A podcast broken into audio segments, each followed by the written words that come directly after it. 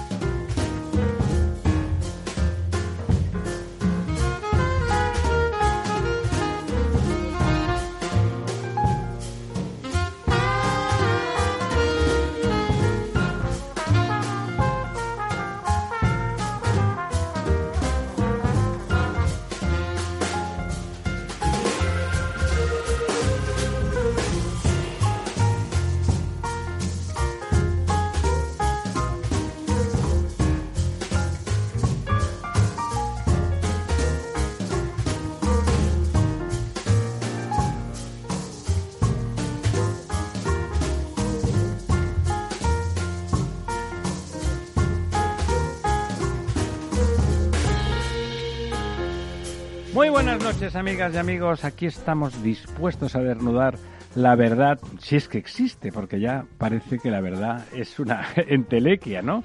Es una figura poética, la verdad como figura poética, ¿no les parece formidable? Eh, tengo, por supuesto, a mi izquierda al profesor Tamames, no sé si geográfica políticamente es lo más adecuado, a mi derecha a don Lorenzo Dávila. Muy buenas noches. Y dejadme antes de que os deje decir esta boca es mía, que salude al amigo don Pedro Vega desde Barcelona. Don Pedro. Buenas nit. ¿Y es buena, es buena la noche ahí en Barcelona también? Bueno, hace un poco de viento, ¿eh? Pero bueno, no, aquí, ya. si le sirve de consuelo, ya sabe usted, mal de muchos, consuelo de tontos, pero aquí también. Yo creo que No, está- mal de muchos epidemia. pues sí, pues sí, aunque dice don, don Simón, dice don Simón que, que la cuarta ola será benigna. Vamos, estoy por comprarme 2.500 mascarillas, diciéndolo don Simón, Bueno, depende cuáles, al precio. al precio, ¿verdad? Que no sean chinas. Don Ramón, ¿qué tal Yo andamos? recordaba ahora el Evangelio de San Juan, creo que es, cuando San Juan dijo aquello de la verdad os hará libres. Es muy importante lo de la verdad. Sí. Y si es desnuda, es que es auténtica Era mejor verdad. lo del trabajo será libres. Eh, No, y, y la, la verdad os hará libres. No, lo- lo- lo- don Pedro lo dice con sorna, ¿no? No, dice ya lo sorna. sé. O- Usted También- tengo entendido que últimamente está esclavizado, por lo tanto, ¿no? Lo digo porque trabaja poco. No, bueno, trabajo, bueno, no. Trabajo lo que hay que trabajar, ¿no? Me cago en... Era por meterme con usted, no se preocupe. Bueno, pues eh, aquí estamos, sí, que lo primero podría ser, la verdad es que dan ganas de meterse en lo catalán inmediatamente, pero estamos todos contentos, sin, sin motivo, el, seguramente. colegio, el colegio de Gales. Oye, Eh, ¿por qué? La princesa Leonor, eh, futura reina de España, si las cosas Bueno, van a su favor. buen sitio. Si nadie lo remedia, si, si nadie, nadie lo lo remedia. remedia. Eh, sus padres han escogido un colegio de Gales para que estudie el bachillerato dos años a un coste de 76.000 euros. Eso del comentario económico me parece fuera de lugar, don Ramón. no, pero es que lo han dicho y lo han planteado como una nota de transparencia importante. Y lo pagan de su Y a asignación. mí me sí. parece ma- bien, son 37.000 euros al año, al curso. Bueno, como me ha hecho notar don Pedro esta Oye, si tarde... pueden, si pueden pagarlo, eh, no, lo que es- pasa es que es una asociación de colegios de todo el mundo que por lo visto han creado un bachillerato maravilloso de dos años en el que, en el que se aprende casi todo y se- sobre todo se estudia la manera de pensar. es lo que le iba a decir, se estudia casi todo, aprender dependerá de cada Ahora, uno. me acuerdo no, no, del episodio... lo mejor no es eso. del Lo episodio... mejor es que Televisión Española Eso, comenta, comenta, Pedro. ha alargado una, unas imágenes eh, con, el- con los créditos de Leonor se va de España como su abuelo. Leonor se va de España como su abuelo. Es, es eh, en televisión española, don Ramón y don Lorenzo. A Es, las eh, 12, más o menos. es miserable ese titular. No, a mí lo que me ha recordado es el episodio del príncipe de Gales cuando va a estudiar el gaélico, el idioma de allí, para cuando le van a nombrar príncipe de Gales en la serie de Crown, la corona, célebre serie. Y es muy interesante, es muy interesante. Y aprende el gaélico como para hacer un discurso bueno. No sé si la princesa tendrá que aprender el gaélico. No está a la vista ninguna posibilidad de emparentar con los gales, ¿no? Con los Windsor.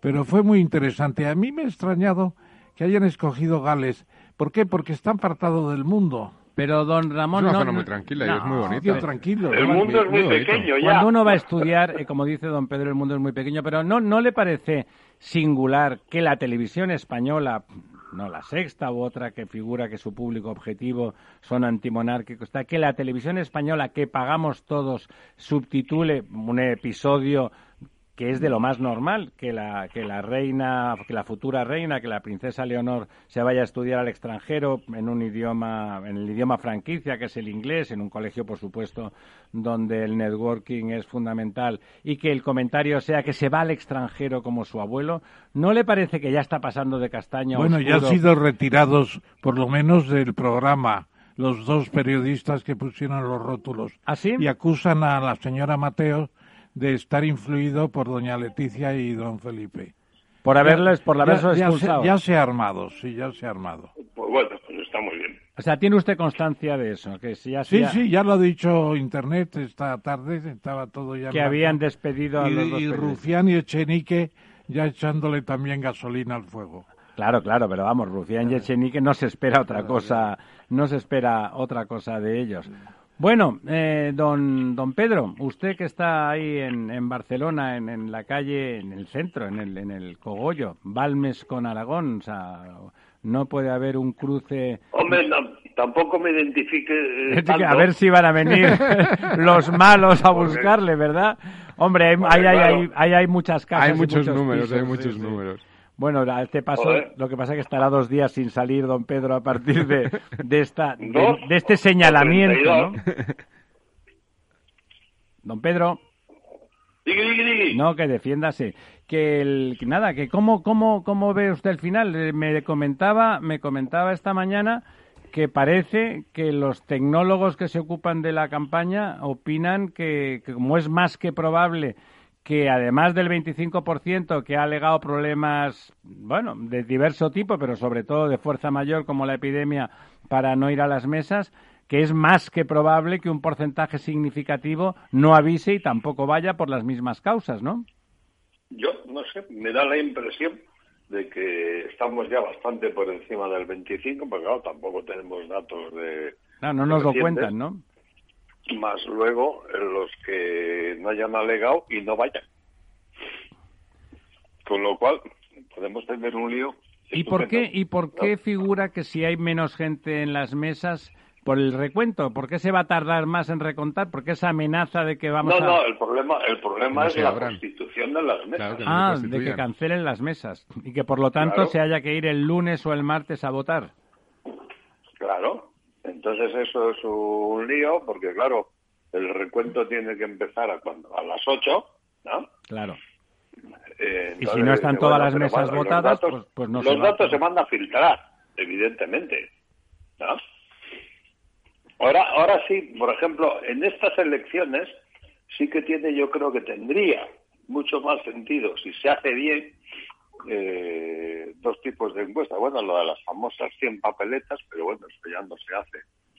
Porque Sí, el recuento No, aquel no. que es indicativo, ¿no? Eh, Claro. De, de cada mesa. O, claro, o las, las encuestas de la salida del colegio. Bueno, ¿no? eso, eso que seguro que sí que lo van a hacer. famosas. Sí, van a, van, esas van a tener mucho éxito porque vamos a estar un- a lo mejor un par de días sin, sin resultados finales, con lo cual esas encuestas tendrán No, en vilo al personal. se filtrarán los resultados, evidentemente, hombre, porque los, lo- el recuento tiene que empezar a hacerse y los datos hay que trasladarlos. Con lo cual, eh, ¿Habrá redes- proclamaciones de esas las redes, las redes funcionan. Sí, sí, no se sabe si para bien eh, o para mal, pero funcionan. por las redes en cualquier caso, aunque no estén todas las mesas. Y habrá impugnaciones de mesas.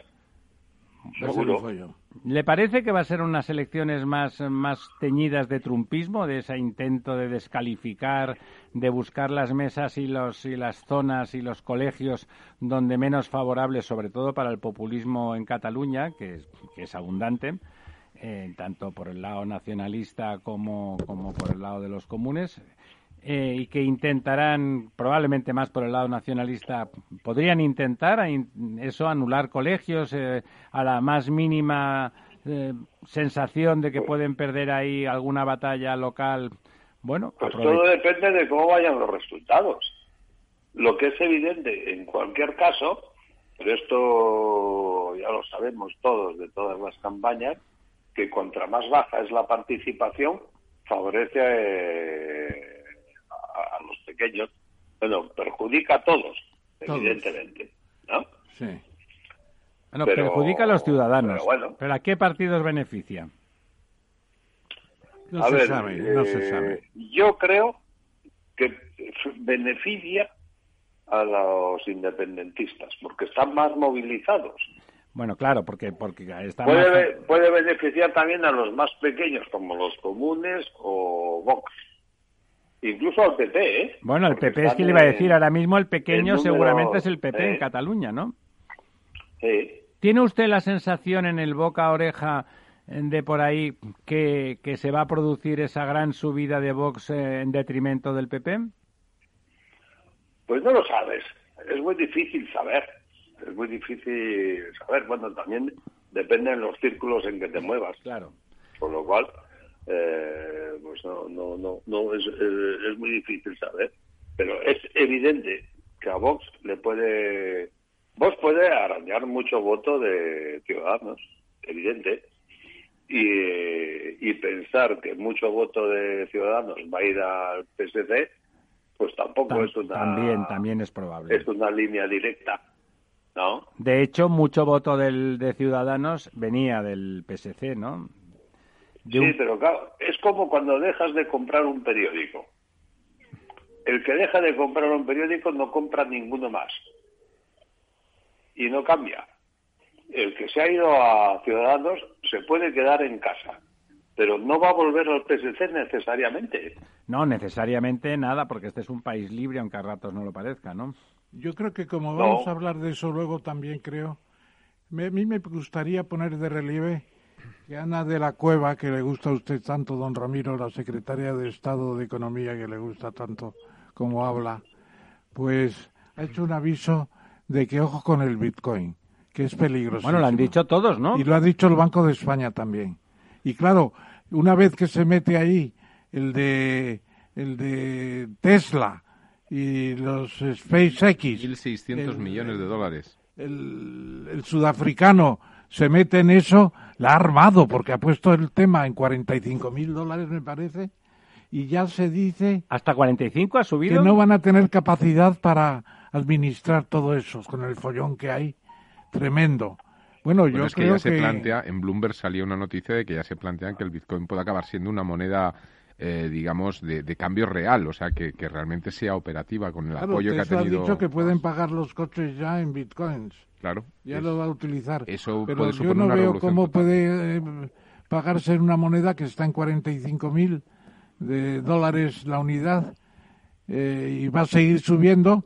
Dicen que podrá llegar a 400 mil. Claro, es una especie de, de teoría de los tulipanes. Los tulipanes, ¿por qué subieron de precio tanto? porque no había tantos tulipanes y en este caso además sí, oferta y demanda, no amplían la oferta. Bueno, pero siempre había más tulipanes que holandeses. Había ah. más tulipanes que holandeses, dice Pedro. Sí, tulipanes había. y luego me viene... Usted, la pregunta es, ¿usted compraría...? Yo nunca.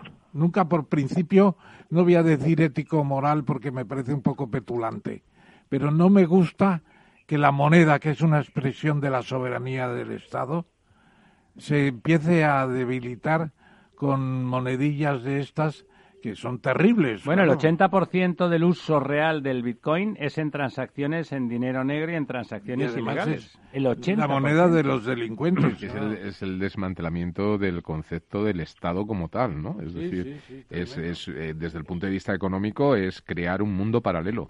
Lo cual es, es, es, es, es un reto, ¿eh? Es un reto porque no tiene regulación posible, ¿no? Está en es la ningún razón lugar. principal, dice, son movimientos monetarios des- desregulados, no están regulados. Sí están regulados por ellos mismos. Claro, Y el objetivo es llegar al mayor precio posible. Pero claro, es un buen día. Se ha doblado desde el 1 de enero. ¿Cómo dice? Que se ha doblado su valor Sí, sí, desde sí, el 1 sí. de enero. Está en 45.000 me parece en estos momentos. Es impresionante, ¿no? Impresionante. ¿Usted tiene algún Bitcoin guardado debajo de la, de la cama? Porque además, como vale tan caro, uno solo ya le serviría para, para mucho. Don Yo Pedro, la única experiencia que tengo, no sé qué tienen que ver los bitcoins con las elecciones catalanas, pero bueno, eh, bueno todo, todo es interrelacionado. todo suma. No, pero hoy ha habido un síntoma preocupante para los que confían en el Bitcoin. Eh, la declaración que han hecho, esa entelequia que es del japonés y de- del algoritmo y la madre que los parió, ha dicho que no van a poder cambiar con tanta facilidad con antes por, por dólares.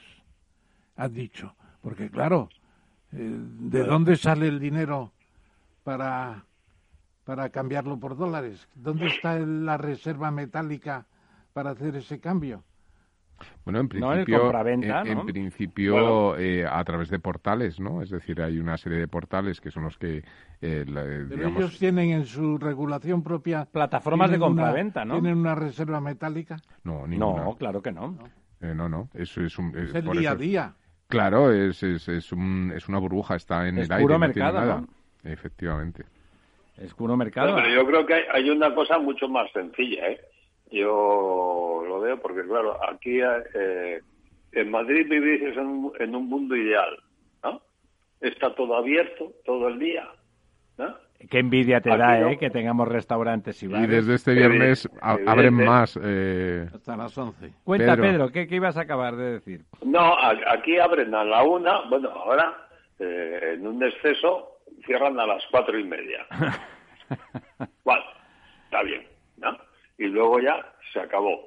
Pero lo que sí es verdad es que te encuentras mucha gente pidiendo, pidiendo Por la calle. por la calle, estás en una terraza, que es donde, pues, bueno, por lo menos yo, y, y claro, no Pues llevamos que ni una moneda nadie encima. Y no, claro, no, llevar lleva- dinero, ¿no? No lleva nadie monedas. Es verdad, es verdad. Puedes pagar con el teléfono, con la tarjeta, con lo que... Y además te recomiendan que no pagues con dinero por lo de la pandemia encima, ¿no? A- adicionalmente a la dinámica natural. Lo cual es terrible por, do- por dos lados. Eh, primero, la mendicidad está muerta. Claro, claro, si no hay monedas, si no hay monedas no hay nada, no hay forma por- de dar. Bueno, ya tenemos el ingreso mínimo vital. Bueno. Tenemos la prórroga de los subsidios al- cuando se acaba las, la seguridad social. Tenemos el anuncio de, que es el- la Sí, especialidad del gobierno, el anuncio de, pero luego el dinerín, porque el, el mendigo, ¿Cuándo llegará? claro, el mendigo con 500 euros esos del subsidio estaría No, encantado la de la vida. yo creo que había bajado mucho. Yo en Madrid ve- veía menos pobres, ya no se veían casi pobres, y es por las tarjetas. Las tarjetas y los teléfonos. Claro, hacen que la gente... lo lleva suelto. Claro, claro. lleva suelto. Además es verdad, alguna vez que piensas, mira, ¿Vamos a la desaparición del dinero, Ramón? No, yo creo que no. Además, he encontrado por ahí un texto que dice que va contra la libertad. Que la gente tiene derecho a gastarse el dinero Pero- en lo que pero quiera. ¿usted qué cree? Sin tener que pasar Sí, por los eso- eso no controles, controles llevar 3.000 electrónicos el de saber en qué te gastas todo tu dinero. Eso no, no, no, no o al menos bien. los controles estatales, ¿no? Esa es la función del Bitcoin, ¿no? O de las Claro, el Bitcoin, criptomonedas. el Bitcoin se escapa de eso. Pero hay una privacidad. Todas las criptomonedas. Y el problema es que no solamente es el Bitcoin. Sí. El problema es que es una, digamos, un, un- una, un mare magnum de, sí, de están monedas teniendo que están éxito. saliendo. ¿eh? Eh, Oracle también sacó su criptomoneda, no hace demasiado, y empezó valiendo 1,76 dólares, creo, y lo último era en que estaba en 176 dólares. Eso fue en Claro, y además que se está convirtiendo en, en, eh, digamos, en, en un vehículo de tenencia de valor, de tenencia de, pa- de riqueza, de patrimonio, ¿no? Invertido. Claro, Es claro. decir, Sí. no- que no es productivo Claro. en sí mismo, porque al final es la especulación pura. Es decir, eh, eh, no, no genera no genera valor en sí mismo, genera valor por valor de especulación, ¿no? Puramente. Es decir, no Esto, esto rompe todas, las, digamos, todas las teorías económicas. Es, es puro aire, ¿no? Bueno, en Estados Unidos Facebook quería hacer su propia moneda libra, eh, la libra, y no la ha sacado todavía porque no tiene autorización, porque le han planteado que no puede sacarla así libremente. Y, Pero ahora que ha hecho la y el sistema de la Reserva Federal supongo que se va a oponer, que va a poner. Y pienso que el Banco de Pagos Internacionales de Basilea, que le llaman el Banco Central de los Bancos Centrales, tendrá que tomar una posición. Los bancos centrales. Pero aunque tome posición, Ramón, ¿qué va a hacer? ¿Qué van a hacer? Pues declarar el alto riesgo y recomendar que, que no se que no se difunda más la moneda. Bueno, la gente seguirá apostando, seguirá jugando. Claro, es una apuesta. Warren Buffett hace ya más de un año que dijo eso. Estaba, me parece que en 12.000 entonces y ahora está en 40 y pico mil. ¿Qué dijo el qué? Dijo que le parecía horrible, que horrible. le mm. parecía no fiable, que le parecía que podía ser, como tú decías, humo y que en cualquier momento podía desvanecerse. Humo es. Lo que pasa que, bueno, eh, mientras alguien esté dispuesto a pagar un valor, eh, es lo que vale, ¿no? Es decir, es el principio, eh, es, es, de hecho uno de los principios que tiene el dinero, ¿no? Vale lo que la gente está dispuesto a querer que valga, ¿no? Es decir, es un... cualquier producto, ¿no? Claro. Cualquier producto, vale lo que la gente está dispuesta a pagar, a pagar por ellos. Bueno, ¿le parece que mm, otra, otra pregunta sería la pregunta del millón? ¿Qué, cree usted, don Pedro, que prefiere el señor presidente Pedro Sánchez? ¿Que gane ella o que no gane? Mira, pues esta es una buena pregunta, que diría el otro, ¿eh? usted me la contesta. No lo sé. No lo sé. Yo creo Porque que, gane, a ver, y ya puede ganar en votos, por ejemplo. Claro, no, me refiero en votos, claro. Si gana en votos, teóricamente tendría, en un tripartito, tendría que pedir la presidencia, es lo que haría cualquier no, no, No, una cosa es que gane en votos y otra cosa es que gane en escaños, ¿eh? Ya.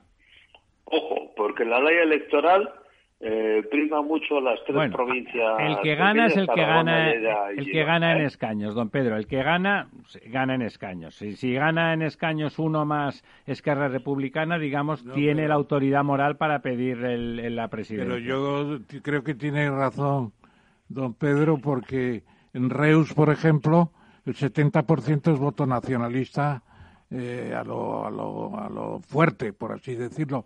No han podido entrar los de Vox. y ¿eh? allí votan, no votan tanto a Ilia porque prefieren votar a los eh, nacionalistas bueno, es que yo lo, yo lo que le yo lo que le pregunto... La clave es Barcelona. Yo lo que les pregunto es... ¿Qué prefiere el, presidente? que, que gane ella. Imaginemos que ella tiene un escaño más que Esquerra y por supuesto que los comunes que van a sacar pocos y que entre los tres suman, en que entre los tres suman. Si gana ella por un escaño más, los votos no cuentan, lo que cuentan son los escaños, sin duda. Eh, ¿qué, hará, ¿Qué hará el PSC? ¿Cederá la El problema es que hará Esquerra. No, y no, la, pregunta es, sí, hombre, pero que Esquerra le diga, no, yo acepto el tripartito si soy presidente. ¿Qué hará, qué hará el PSC barra PSOE? Bueno, yo creo que se presentarán efectivamente no como arrimadas que no presionó suficiente en su momento teniendo teniendo no sé cuántos, cincuenta y tantos, ¿no? 36. 36, una barbaridad.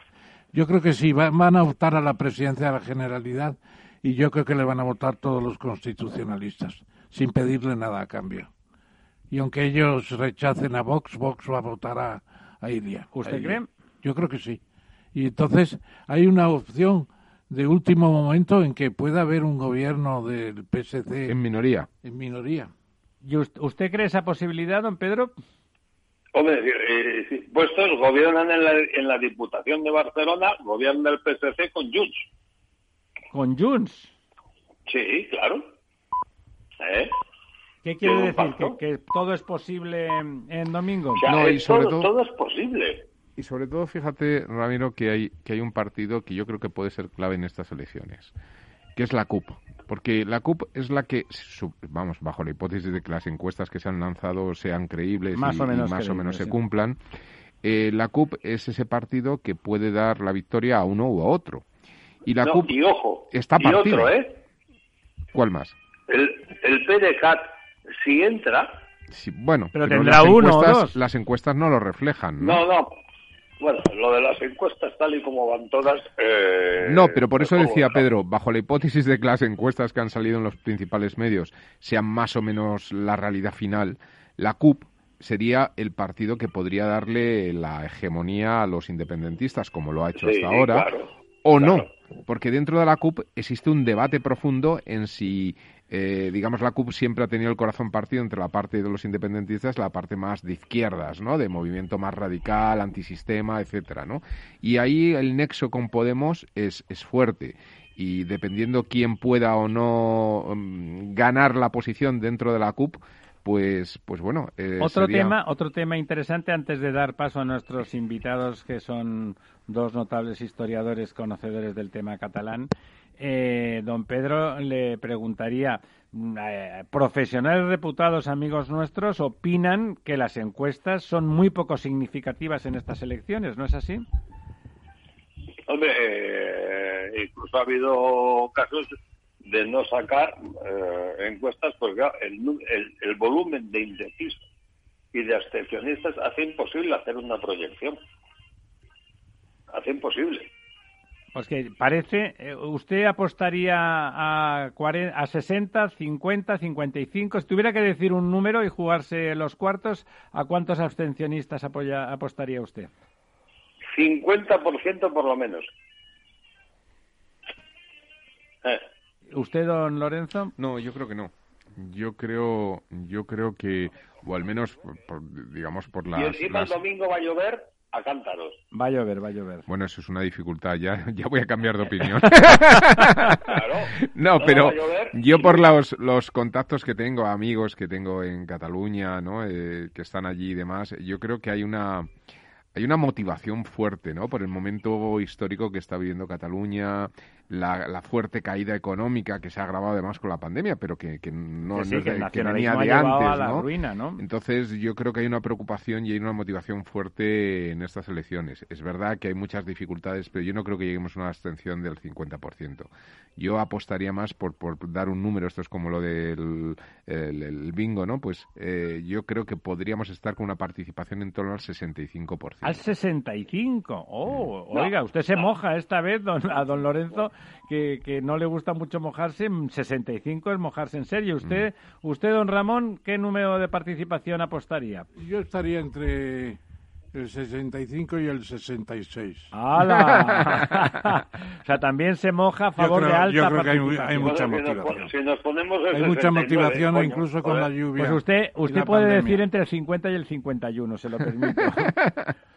bueno, eh, entran en liza, creo, amigo Néstor, creo que ya tenemos a nuestros invitados ahí. Eh, bueno, les saludo, eh, les saludo, les invito a incorporarse y le digo a don, por favor, don, don Ramón, que es el, el que siempre hace de anfitrión Bueno, de pues, nuestros invitados especiales. Muchas gracias, eh, señor director. Hoy tenemos la gran oportunidad de contar con dos pesos pesados, aunque la equivalencia no sea muy eufónica, pero son verdaderos pesos pesados de la historia De la y historiografía. de la, y de la intelectualidad española, yo diría, más que, más que eso todavía. El primero les voy a citar por orden de antigüedad, es José Varela Ortega, del año 44, eh, nacido en Madrid, y además en este caso el linaje es obligado recordar que es hijo de Soledad Ortega Espotorno y del arquitecto José Varela Feijó, y nieto de José Ortega y Gasset. Claro, Ortega y Gasset para nosotros es, Es el- un maestro. Es el maestro del siglo XIX, con siglo reminiscencia, con, con impacto en el 20, en el 21. Sobre todo del Dieci- 20. Perdón, 20 y 21. Eso sí. Claro, porque, eh, por ejemplo, en Cataluña la, la conllevancia, eh, cuando dijo eh, José Ortega y Gasset, Cataluña no, no tiene solución, tenemos que conllevarnos. Bueno, y luego España es el problema y la solución es Europa. Es que tenemos frases de Ortega para Bueno, todo. es que eso es la realidad actual absolutamente, Claro. ¿no? Buenas noches, don José Varela ¿Qué Ortega. tal? ¿Qué tal, Ramón? Muchas gracias por venir hoy con nosotros. gracias, gracias a ustedes por su recordaré, Recordaré que es catedrático de Historia Contemporánea en la Universidad de Juan Carlos, director del Instituto Universitario Ortega y Gasset, ha sido presidente de la Fundación José Ortega, ahora está fusionada con la de Gregorio Marañón, etcétera, director de la revista de Occidente, creada en los años 30 eh, o 20, y además fue eh, director del Colegio de España en París, que es toda una institución, el Colegio de España, lo llaman el pequeño Escorial, porque recuerda la construcción. Y los libros que tiene son muy interesantes, por ejemplo, Una paradoja histórica, Hitler, Stalin, Roosevelt y algunas consecuencias para, la, para España durante la Segunda Guerra Mundial, es muy interesante.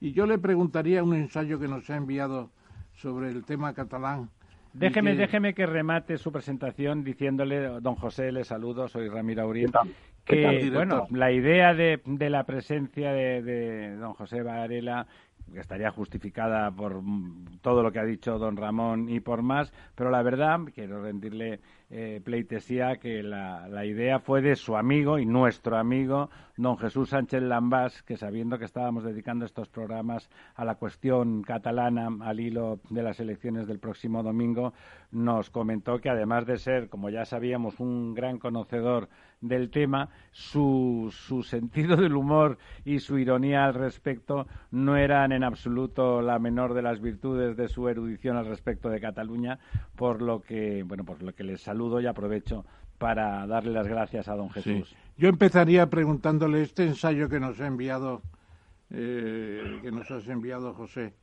el nacionalismo catalán o la historia de un contrafactual. ¿Podrías explicarlo a los oyentes? ¿Por qué pones este título? Sí, Ramón, si me permites, lo primero es decir que mi abuela era inocente del producto. ¿Perdón? Creo que, hombre, que mi abuelo era inocente del producto, porque, claro, no, no quiero. Que, que, si, que si usted no gusta, le echen la culpa. Bueno, bueno, bueno, bueno. Eso es lo primero. Lo, lo, lo segundo es que yo no soy un especialista en el tema catalán. Sí, pero em, ¿por qué lo llamas historia de un contrafactual? Bueno, vamos a ver. Yo todo esto del nacionalismo es eh, un producto intelectual de tercera regional. Eh, es una cosa muy rudimentaria, que, que, se basa en grandes agregados, que convierte eh, Cataluña o España, la antropo, antropoformiza y los convierte en como si fueran eh, personas o, individuos y que parece que están eh, disputándose algo uno en la Plaza de la Cebada y otro en la Boquería. ¿no? Es una cosa muy primitiva, eh, intelectualmente hablando. Pero hay un punto, y contento entonces al, título, que es divertido intelectualmente, que es, que es un pensamiento contrafáctico. La idea básicamente es yo me independizo, pero ustedes no. Eso sería como, como piensa un nacionalista. ¿no? Y luego la otra segunda, que es bastante divertida también, es nacionalismo no hay más que uno, el mío. Nunca, nunca entienden que el de al lado también lo puede ser, desgraciadamente, según mi punto de vista. Aclarado, muchas gracias. Y ahora presentamos. perdona, vamos a presentar al otro invitado. remata, remata, José. Termino, el pensamiento contrafáctico. Es, eh, ¿Eso qué quiere decir? Que yo me muevo, pero el resto se queda igual.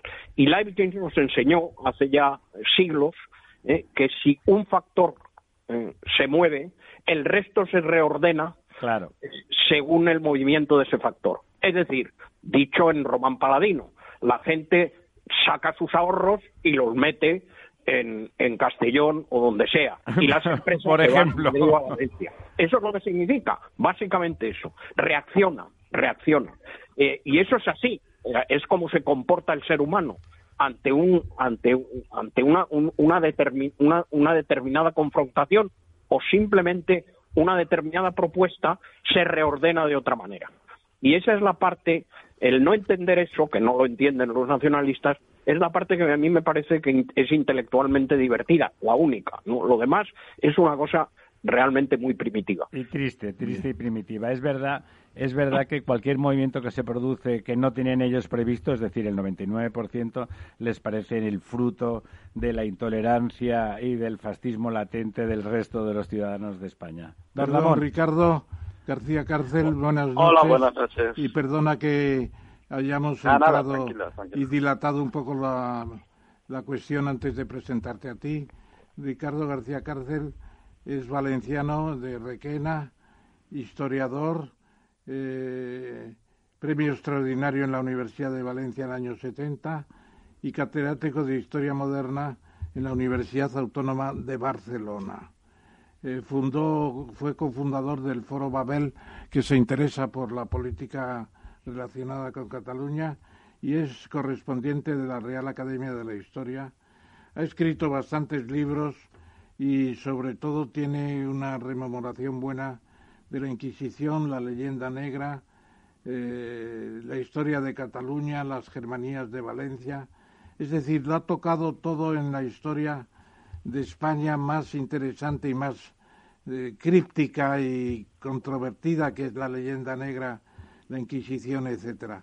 Y yo te preguntaría, Premio Nacional de Historia de 2012, con un libro muy lucido que tuve ocasión de leer, La herencia del pasado, las memorias históricas de España. ¿Qué le preguntaría a usted, don yo, yo te preguntaría, eh, el, nacionalismo catalán que resurge en el siglo XIX con eh, Prat de la Riva y luego con Cambó, eh, ¿era un sentimiento de autonomista de verdad o ya llevaba la esencia eh, del independentismo? Las bases de Manresa, la constitución catalana es el origen de ese independentismo actual que tiene tanta fuerza, por lo menos, eh, digamos, en la, presencia intelectual física frente a los que pretenden mantener la unión?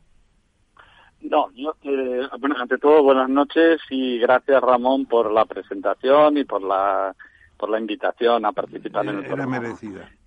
Eh, con respecto a la pregunta que me decías, eh, yo creo que no. Eh, una cosa cuesta quizá entender, eh, pero evidentemente hay muchas diferencias entre lo que podríamos llamar el catalanismo, que a su vez tiene mm, dos vertientes, una es el catalanismo propiamente cultural y otra el catalanismo político, y otra cosa es el independentismo actual. Yo creo que ha habido un salto cualitativo en la trayectoria histórica de, eso que llamamos el, catalanismo, es decir, la sublimación eh, patriótica de Cataluña como incluso como nación, ha habido un salto cualitativo enorme con respecto a lo que hoy es el independentismo.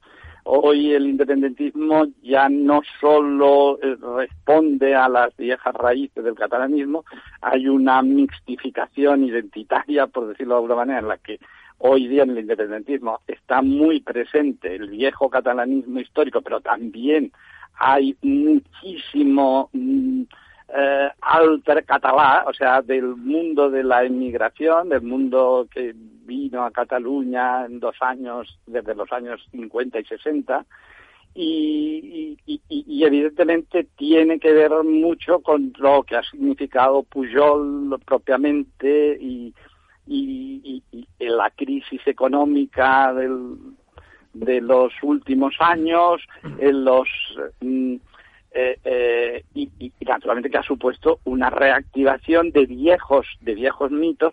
El mito principal evidentemente que es el mito de la culpa Madrid permanentemente el victimismo redimensionado con respecto al Madrid nos roba Madrid siempre la perverso Madrid identificado genéricamente con, con España y creo que, que, que son mundos diferentes. Una cosa, Cambó, que podríamos Cambó tenía como objetivo final y de ahí sus... La España grande, la España grande.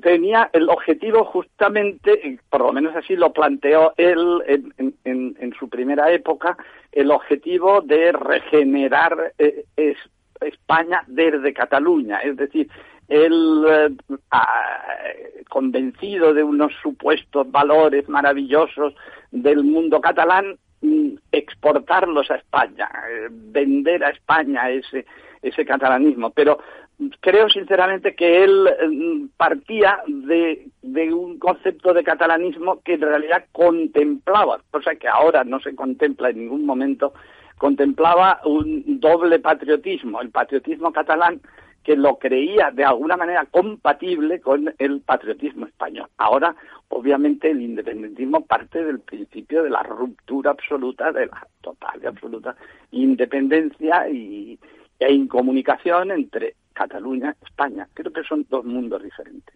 Déjeme que les pregunte a los dos una cuestión que como tienen una edad sí que sí que recordarán cosa que los más jóvenes ya ni lo ni lo tienen presente. El momento en que ha sacado usted el tema de Pujol y su papel fundamental en la transformación en, el nacionalismo populista versus eh, ese nacionalismo más romántico de carácter más cultural, aunque también político, pero político como una forma de enfatizar la parte cultural. Eh, ¿Les parece, por lo tanto, que hubiera sido distinto si en el momento del caso Banca Catalana, que era simplemente, evidentemente, una cuestión fraudulenta y llevable perfectamente a los tribunales como quería dentro del gobierno don Alfonso Guerra y donde al final el PSC de entonces, que era muy antipuyolista, pero tenían ya la mala conciencia, esa mala conciencia que tanto se ha extendido en Cataluña, conforme, incluso pensando lo contrario, casi el que piensa lo contrario se siente culpable y ejerce una autocensura lamentable. ¿Les parece que si eh, definitivamente el caso de Banca Catalana se hubiese llevado a los tribunales con normalidad y como probablemente hubiera supuesto la inhabilitación de Pujol, la historia hubiera sido radicalmente distinta? Pepe. Don José. Eh, bueno, aquí el que, aquí el que sabe, de, Aquí, el que sabe de verdad es Ricardo. Adelante, don José. Pero... Y además, además a mí, en mi último libro, él sabe muy bien que me ha enseñado muchas cosas y gracias a él he corregido eh, no, convirtamos esto en una batalla de flores a la ¿eh? Pero diga, don José, diga usted lo que, lo que opina al respecto. No se preocupe porque no sea una realidad documentada. Estamos otra vez en un razonamiento contrafáctico. ¿no? ¿Qué hubiera pasado si? Em, eh, hombre, Puyol es evidente que es un hombre mm, fundamental en esta construcción de la nación poco a poco, para luego dar el salto eh, que, habría que, que, él supongo que estaría pensando en que había que dar en un momento determinado, sobre todo en el tema de la enseñanza y en algunos otros y en algunos otros temas.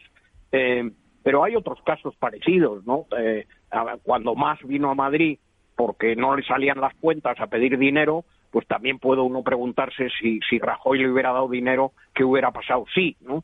en fin, es evidente que hay un diseño, como dice Ricardo, eh, nacionalista muy distinto de lo que era lo de Cambó, eh, y eso es así a partir de determinado momento y quizá eh, desde incluso desde la transición.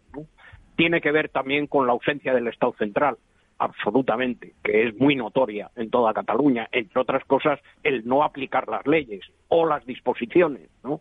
Hay la alta inspección del Ministerio de Educación que si no me corrige, si no, estoy equivocado y me corrige Ricardo, nunca se ha ejercido o prácticamente no se ha ejercido. Me gustaría saber cuántos funcionarios tenía tal cosa en, en Cataluña. Y ese es un tema muy fundamental en lo que es la, enseñanza. Eh, lo mismo que no haber copiado el artículo sobre la enseñanza del Estatuto del 32, que probablemente eh, Tarradellas y otros lo, hubieran, lo hubieran aceptado. Decir, que hay muchos, eh, eh, eh, muchos ifs and buts, ¿no? como dirían los, ingleses, de, este tipo de cosas. Yo, no, yo creo que ahí había un diseño, como dice Ricardo, ya de hace tiempo, en, el, en, el cual en, en, Madrid, bueno, Madrid, los gobiernos centrales miraban para otro lado y han mirado para otro lado muy sistemáticamente. Yo, yo perdón, pienso que tiene, tenéis razón. Es decir, bueno, Ricardo todavía no ha dicho la conciencia nacionalista y su secuencia independentista, yo creo que tienen fuerza suficiente para estar adelantando sin personas como Puyol. Es decir, Puyol desapareció y la fuerza siguió y aumentó. Y más, con todo lo que tiene más, es el verdadero incendiario de toda la situación, de, a partir de la visita a Rajoy y del pacto fiscal. Bueno, más era el chico de los recados de Puyol en su momento. ¿eh? Sí, pero ya da un paso por encima de Puyol, muy fuerte. Don Ricardo. Sí, yo querría simplemente reiterar que ha dicho mi amigo, muy amigo, eh, Pepe Varela, que es el, el, el, papel del Estado, el papel muy negativo, es decir, tendemos a responsabilizar permanentemente al, obviamente a los independentistas, son los primeros responsables, pero, eh, pero el, el, papel del Estado, la debilidad, yo subrayaría mucho los complejos arrastrados desde el gobierno central con respecto al tratamiento del texto que llamamos el problema catalán.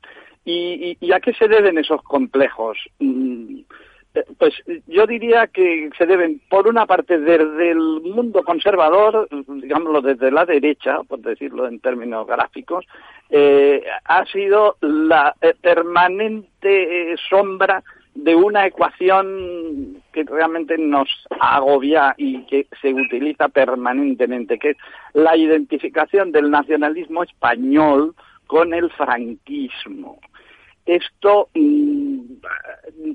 ha generado auténticos, vamos, escofores extraordinarios y, nos ha llevado y, nos ha llevado a huir permanentemente de que se nos atribuyera, que se nos pudiera acusar de ser nacionalistas españoles, porque presuntamente eso era llamarnos franquistas, porque se partía de esa ecuación que es falsa, absolutamente falsa. Franquismo igual a nacionalismo o patriotismo español. Pero luego está el complejo desde el lado de la izquierda. El complejo del lado de la izquierda, de la izquierda que, que, mi buen amigo Félix Ovejero ha llamado la izquierda reaccionaria y que yo llamaría el paleoprogresismo, que es el, la permanente eh, conciencia mm, o, o, o, o, mala conciencia de que el de, de, la debilidad de la democracia. No tenemos más que las declaraciones últimas de Pablo Iglesias, por citar un, un ejemplo concreto. A favor de Putin, la, ¿verdad? La, la, democracia española es impresentable, no tiene eh, eh, eh, no tiene legitimidad eh, eh, desde el punto de vista europeo, ¿no? Claro, entonces, eh, esa, eso, tanto del lado de la izquierda como del lado de la derecha, genera un complejo, una debilidad, una escasísima capacidad para actuar con respecto al tema de, de lo que ha sido de lo que está siendo el independentismo. Y con respecto a Pujol, solo recordaría una página, la portada del ABC de hace unos cuantos años calificándolo del español del año. El premio. El premio. Eh, a, a, es decir, eh, eh, lo subrayo como testimonio de la estrategia habilísima de, del señor Pujol a la hora de vender la mercancía de una ley electoral que hace posible la dependencia absoluta de las minorías catalanas o vascas a la hora de gobernar en España. Lo Oye, perdona al moderador. Otorga, le otorga un valor añadido, un poder añadido al mundo nacionalista catalano vasco que, que, que, objetivamente hay fue, que entender fue, y totalmente fuera de, de, la cuantificación. Don Pedro, sigue usted ahí también Sí, sí, aquí estoy. Eh, usted que como periodista, eh, que muy en activo en la época de la transición, eh, todo eso que estamos comentando, el papel de Pujol y en las, en las bambalinas, ¿cómo, ¿cómo lo percibe, cómo lo percibe usted? ¿Cómo lo percibía la clase periodística en esa historia que se construye día a día en la prensa? Eh, en ese momento, el momento ese decisivo donde podía haber desaparecido de la escena política Pujol, que es banca catalana, y de golpe, bueno, el, el, Felipe lo amnistía, digamos. ¿Cómo, cómo lo percibió usted y cómo, con, el conocimiento que Hombre, yo creo que Puyol tuvo la, inteligencia suficiente para acuñar aquello de la contribución a la gobernabilidad del Estado. Esto lo hizo y lo hizo muy bien, independientemente de la historia de la banca catalana y de lo que queramos, ¿no? Ahora, yo le preguntaría al señor Ricardo García eh, eh, cárcel, cárcel. Cárcel, sí, no, pero no. Eh, ¿Por qué esa idea? O sea, parece que hubiera desaparecido la derecha en Cataluña. O sea, todo el mundo en Cataluña se declara de izquierda, bueno, mayoritariamente. Eh, yo creo que el nacionalismo, por principio, es de derecha. Es de derechas. Claro. Pero claro, la imagen que hay es que eh, nacionalismo es ser de izquierda, yo creo que también por lo que decía él hace un momento de, oposición a lo que es el españolismo que se identifica con el franquismo, pero hombre, del franquismo hace un tiempo. ¿eh? Pero esto pasa en todos los sectores de la izquierda catalana y de una izquierda española que se cree que Esquerra es de izquierdas. Cuando no es así. Efectivamente. y si te pones a mirar eh, la composición de los órganos directivos de, Esquerra, con todos los respetos, ¿eh? Es que son todos de pueblo. No, no, en el buen sentido de la palabra, ¿eh? Totalmente, en el así buen como, sentido. Así como Convergencia era un partido de clase urbana, clase media, media acomodada, eh, formada y tal, esto es distinto. Pero estamos empeñados desde Madrid, sobre todo, en convencernos o en convencer a la gente de que son de izquierdas. Cuando es un partido carlista, fundamentalmente, ¿no? Sí, sí, sí. Bueno, sí, claro. Palabra clave. Adelante. Adelante que... Vamos a ver. Yo quería decir a los historiadores, a ver si me equivoco. Yo creo que un momento de lucidez en medio de la tragedia, porque fue una tragedia aquello, es cuando Companys declara prácticamente la independencia el año 34 y Leroux, que no tenía ningún complejo, le dice al general Batet lo que tiene que hacer. Y el general Batet le manda a un presidio en Sanlúcar de Barrameda, me parece, para 30 años, porque le habían conmutado una pena de muerte, creo. En ese momento hubo una reacción desde el gobierno de la nación, de la República, de decir no se consienten levantamientos contra la República. Y aquello fue un crimen contra la República, lo que hicieron desde Barcelona y de otra manera desde Asturias, porque de Asturias fue una tragedia porque hubo miles de muertos. Al final Franco fue perdonando la vida a Batet hasta la primavera del año 37 porque las víctimas en, en Barcelona fueron 44 y en, y en, y en Asturias, donde él estuvo reprimiendo, fueron miles. ¿Qué, qué opináis de, aquel momento clave? Era Ramón, primero que le contesten a Pedro sobre el tema de, de por qué creéis que, todo el mundo dice ser de, de izquierda en Barcelona y bueno, y ese perfil de Esquerra que dice, se llama en su nombre, se llama Izquierda Republicana en catalán, Esquerra Republicana de Cataluña, y en realidad es un partido carlista tradicionalista, ¿no? Sí, sí. Eh, no sé, Pepe, si quieres tú contestar o... Bueno, no, no, yo completaría lo que has dicho, Ricardo, en el sentido que a la inversa también se da, ¿no? Hay un, que yo lo he vivido eso, yo estuve en presidencia de gobierno haciéndoles papeles sobre la Comunidad de Cataluña y el Estatuto del 32, a, Fernando Abril y al presidente Suárez no tenían la menor idea de lo que había sido aquello, ni tampoco de la República, pero sí tenían, sí tenían un gravísimo prejuicio, que es que toda esta cosa de Puyol, del catalanismo, eh, bien pensante y tal, eran progresistas y eran de izquierdas, lo cual a mí me, llenaba de estupefacción. De estupefacción. Eh, y además, eh, un complejo de que cualquier cosa que hicieran, inclusive reproducir el, el, algunas partes del Estatuto del 32, eso era una afrenta para un gran movimiento progresista que se suponía que era el nacionalismo catalán.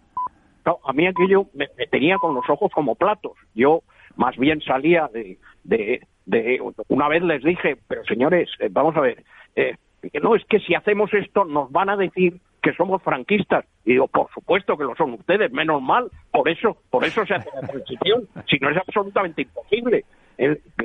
gracias a este milagro, ¿no? ¿Y qué, qué creen que un chiquilicuatre como yo, que salía de Estados Unidos, de Inglaterra y tal, poco menos que de la cárcel, no, no ahí, sino de España, ¿qué creen ustedes? ¿Por qué creen ustedes que he venido yo aquí? Y estoy aquí con ustedes. Porque esto va en serio. Pero no se pueden tragar ustedes esta pandilla de catolicarras catalanes, son muy progresistas. Esto es una cosa, y ha sido siempre reaccionario como casi todos los movimientos nacionalistas. El problema, Ricardo, es que la izquierda española, y todavía pasa, ¿eh? ha blanqueado el nacionalismo. ¿eh? Y, es, y la maldición esta de Rubalcaba diciendo eso de, no, si yo, yo la canción ya me la sé. Dicen que les acojamos en nuestro seno porque de esa manera les convertiremos al, a, a, la iglesia a la iglesia buena y al bien democrático. No vaya a pasarnos al revés, decía Rubalcaba, tenía bastante razón. Bastante, bastante. A ver si nos va, nos va a pasar al revés. Es decir, la izquierda, la izquierda española ha dejado, por lo menos el chanchismo, ha dejado de ser de izquierda. No tiene nada que ver. Es decir, eh, es, eh, han pinchado en hueso filosófico. Y, y, eso no se, no se enmienda con un chalaneo de, de, porcentajes. no Un discurso eh, más interesado en la identidad que en la semejanza, centrado en las señas, en lugar de la, de la humanidad, en el nacionalismo, en vez del internacionalismo, que trafica la igualdad por, privilegio y que, y, que, y que no entiende y que cree que, la que, que, traduce diferencia cultural en desigualdad sociopolítica, confundiendo el derecho a la diferencia con la diferencia de derechos, hombre, eso no es nada de izquierda, es más o menos lo contrario, ¿no? Solo les falta el Boden de los nazis, porque vamos, Bueno, y entonces la contestación a lo del 34 la podría dar Ricardo. Claro, bueno, pero lo has dicho tú muy bien, Ramón, tú lo has dicho muy bien. Es decir, no tenían complejos en el 34, Rerruz, toda esta gente no tenía ningún complejo. Eran republicanos, otros socialistas, etcétera. Lerroux no digamos, eh, que era un rebelde congénito. Eh, bueno, sus orígenes pagados por la policía, pero da lo mismo. Eh, es decir, una persona así no tenía el menor complejo y la, y la mayoría de los de los de los eh, dirigentes de la República no tenía el menor complejo. ¿eh? Otro problema es que tuviera una admiración eh, que siempre ha existido, no sé si en Madrid o en, o en, o en partidos, digamos, del resto de España, por el modelo catalán.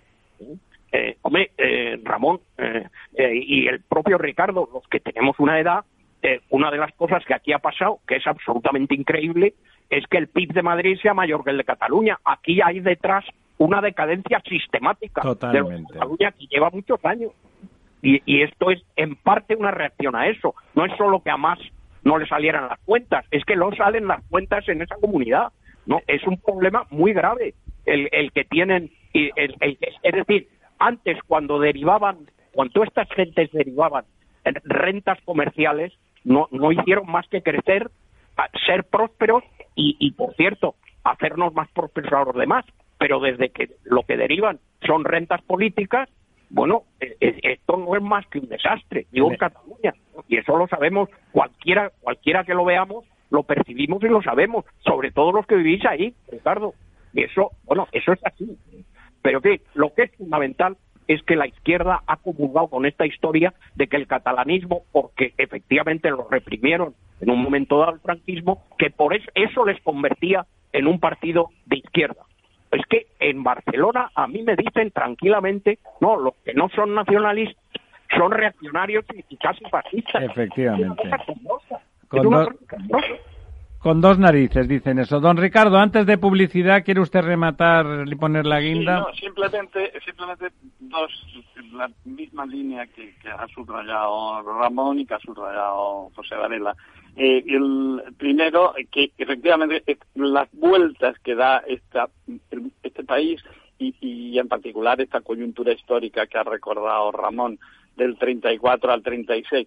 Solo decir que siempre me ha parecido patética, tremendamente triste la figura de un Batet que, que, eh, que por una parte es el hombre que desde la condición republicana, de la legitimidad republicana, eh, reprime el, movimiento secesionista de Companys y luego tan solo dos años después va a ser el hombre que va a ser ejecutado por, por Franco por, digamos, no aceptar el, el, lanzamiento del, del 18 de julio.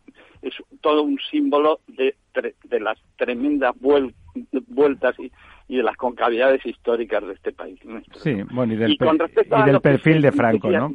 me permite un minuto solo para decir que, que efectivamente esto que ha dicho eh, José Varela tiene toda la razón. El, el tema el tema es la decadencia tremenda, el fracaso de un mito en el que puedo asegurar que mi generación, yo soy valenciano y vine a Barcelona año 72 y vine con una enorme, enorme identificación con la, la fascinación que a mí me generaba la modernidad catalana la palabra modernidad, Cataluña como el símbolo de la modernidad. Y eso es de decir que hoy, después de vivir aquí medio siglo en, en Barcelona, tengo la absoluta convicción de que ha muerto ese mito, como ha muerto el mito de la burguesía catalana, liberal y progresista, en la que creyó Cambó y en la que creyó Vicens Vives y que creyeron tantos. ¿no?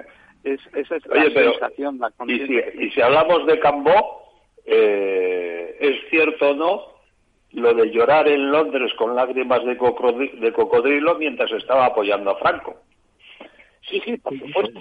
Es que, es que eh, Cambó era el, el, pragmatismo absoluto y total y al final se... Es el pragmatismo de Esquerra ahora, ¿no? La única alternativa eh, social, económica para la condición social que él representaba era efectivamente que le garantizaran la paz y la tranquilidad que le, que, que le generaba el franquismo. Disculpadme, tenemos que darles, espera, Pedro, dos minutos, dos minutos a publicidad y volvemos inmediatamente. La verdad desnuda. Capital Radio.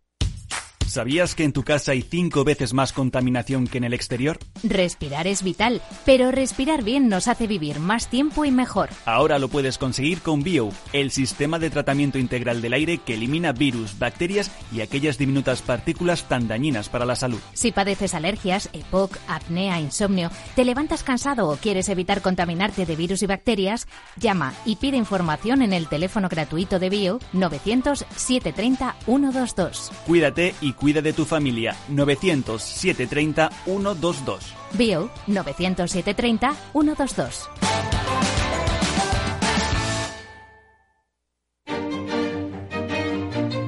Valor Salud. Tiempo de salud. Su actualidad, sus personas, sus empresas. Todos los viernes a las 10 de la mañana en Capital Radio, con Francisco García Cabello. La verdad desnuda con Ramiro Aurín.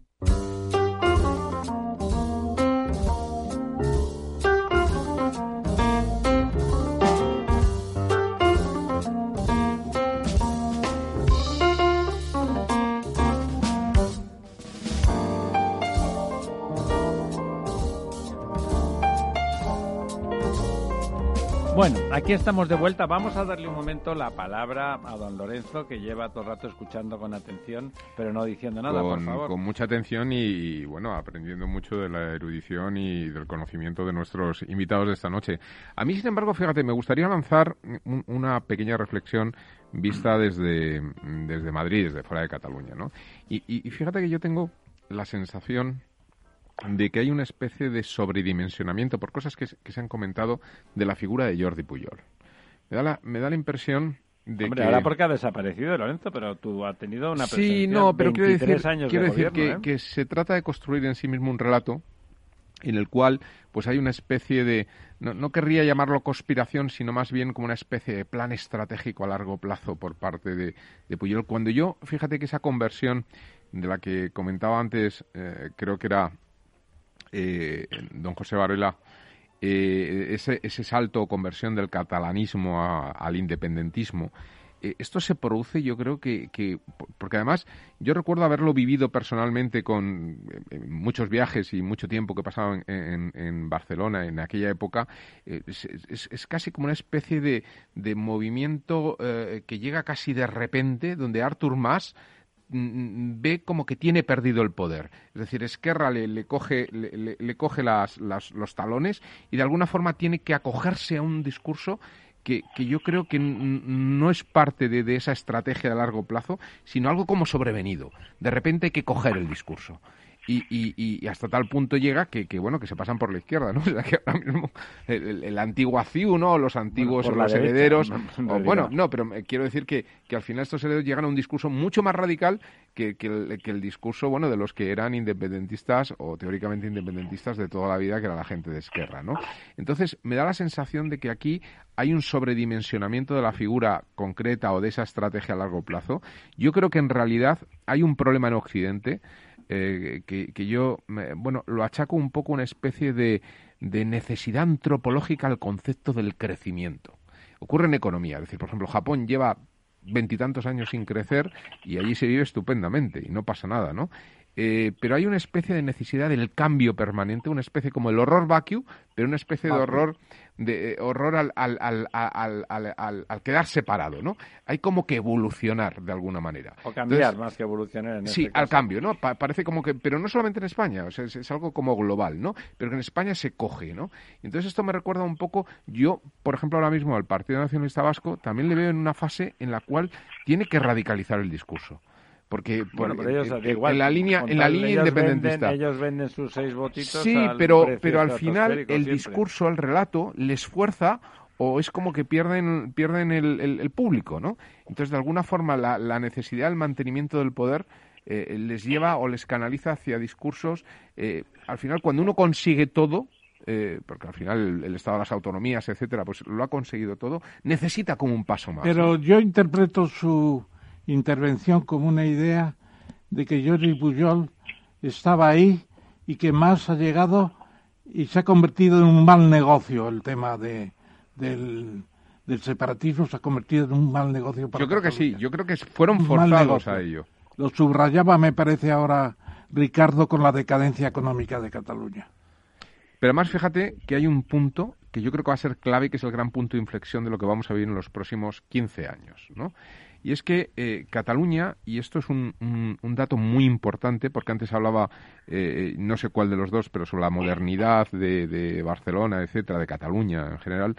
Eh, Cataluña es o ha representado durante más de 30 años el mayor superávit entre regiones de un mismo país comercial del mundo. O sea, ninguna superávit interregional dentro de un país, vamos, es que cuatriplica al, siguiente. Y esto se produce por un tema de equilibrios de la balanza de pagos. Es decir, se produce porque el mayor banco de España es un banco catalán, que es Caixa, eh, pero que va a dejar de serlo. Con la fusión que estamos ahora viviendo con Bankia, este proceso de salida del país, de, de, Cataluña, de, mezclarse ya dentro de la generalidad.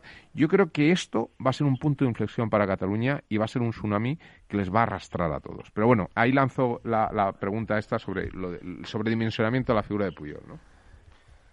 Sí, es interesante. A ver, Ricardo, ¿qué opinas tú? Yo, yo eh, eh, eh, yo no comparto esa visión del independentismo sobrevenido a través de la figura de Mas. Creo que es un problema, eh, eso es un problema de siembra y, lo el francés de carreras lo ha puesto en evidencia repetidas veces.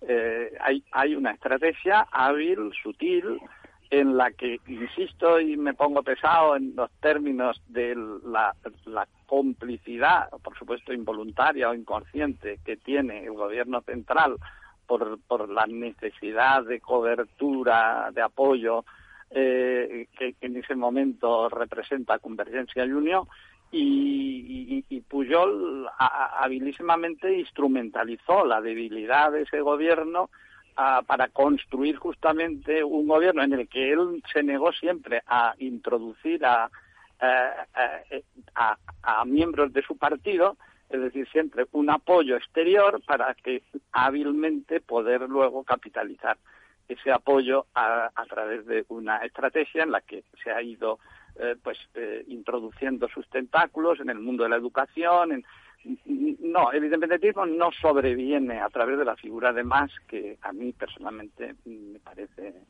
tengo la peor opinión del anodino totalmente anodino sí pero pero creo que el, problema viene de lejos quizá no tan lejos del siglo XIX como antes planteábamos pero sí que efectivamente hay una estrategia urdida, urdida por parte de Puyol. Pero yo, eh, si se me permite, eh, antes de, mm, se le permite. que el, programa acabe, yo querría introducir una idea que me parece fundamental eh, y, que muchas veces se olvida.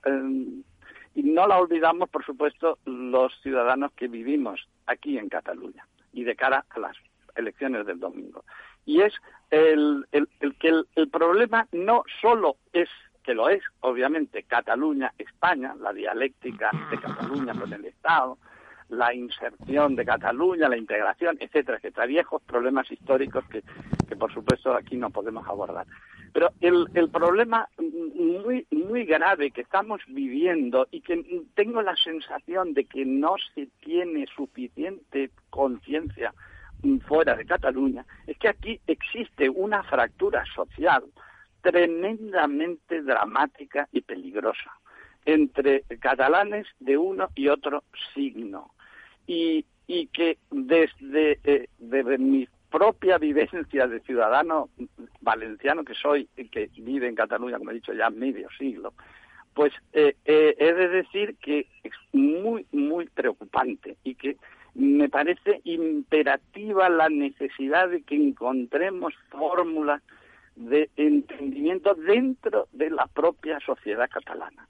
Porque, repito, para entender el problema Cataluña-España hay que, hay que resolver las heridas sangrantes que están produciéndose dentro de la propia sociedad. Completamente de acuerdo. Don Pedro, usted que también vive... No, estaba pensando ahora, no sé hasta qué punto eh, el, catalanismo, como expresión que viene del 19 y, a través de cruza el, el 20, no es una expresión de un infantilismo del independentismo. Porque claro, del catalanismo viene también el propio PSUC, que era la izquierda, de alguna, de alguna forma. Y tiene un pozo, bueno, y eso lo hemos conocido todos, Ramón, tú mismo, yo eh, y mucha gente. Tenía una, una componente siempre diferenciadora. Nacional, era, era, era un partido comunista nacional catalán, ¿no? Hombre, claro, incluso durante el periodo todavía antes de la recuperación de las libertades, yo me acuerdo que la tesis del PC es que España era un partido, era un país plurinacional. Lo que dice, lo que dice. Y luego se retiró la cosa, ¿eh? Bastante se retiró después.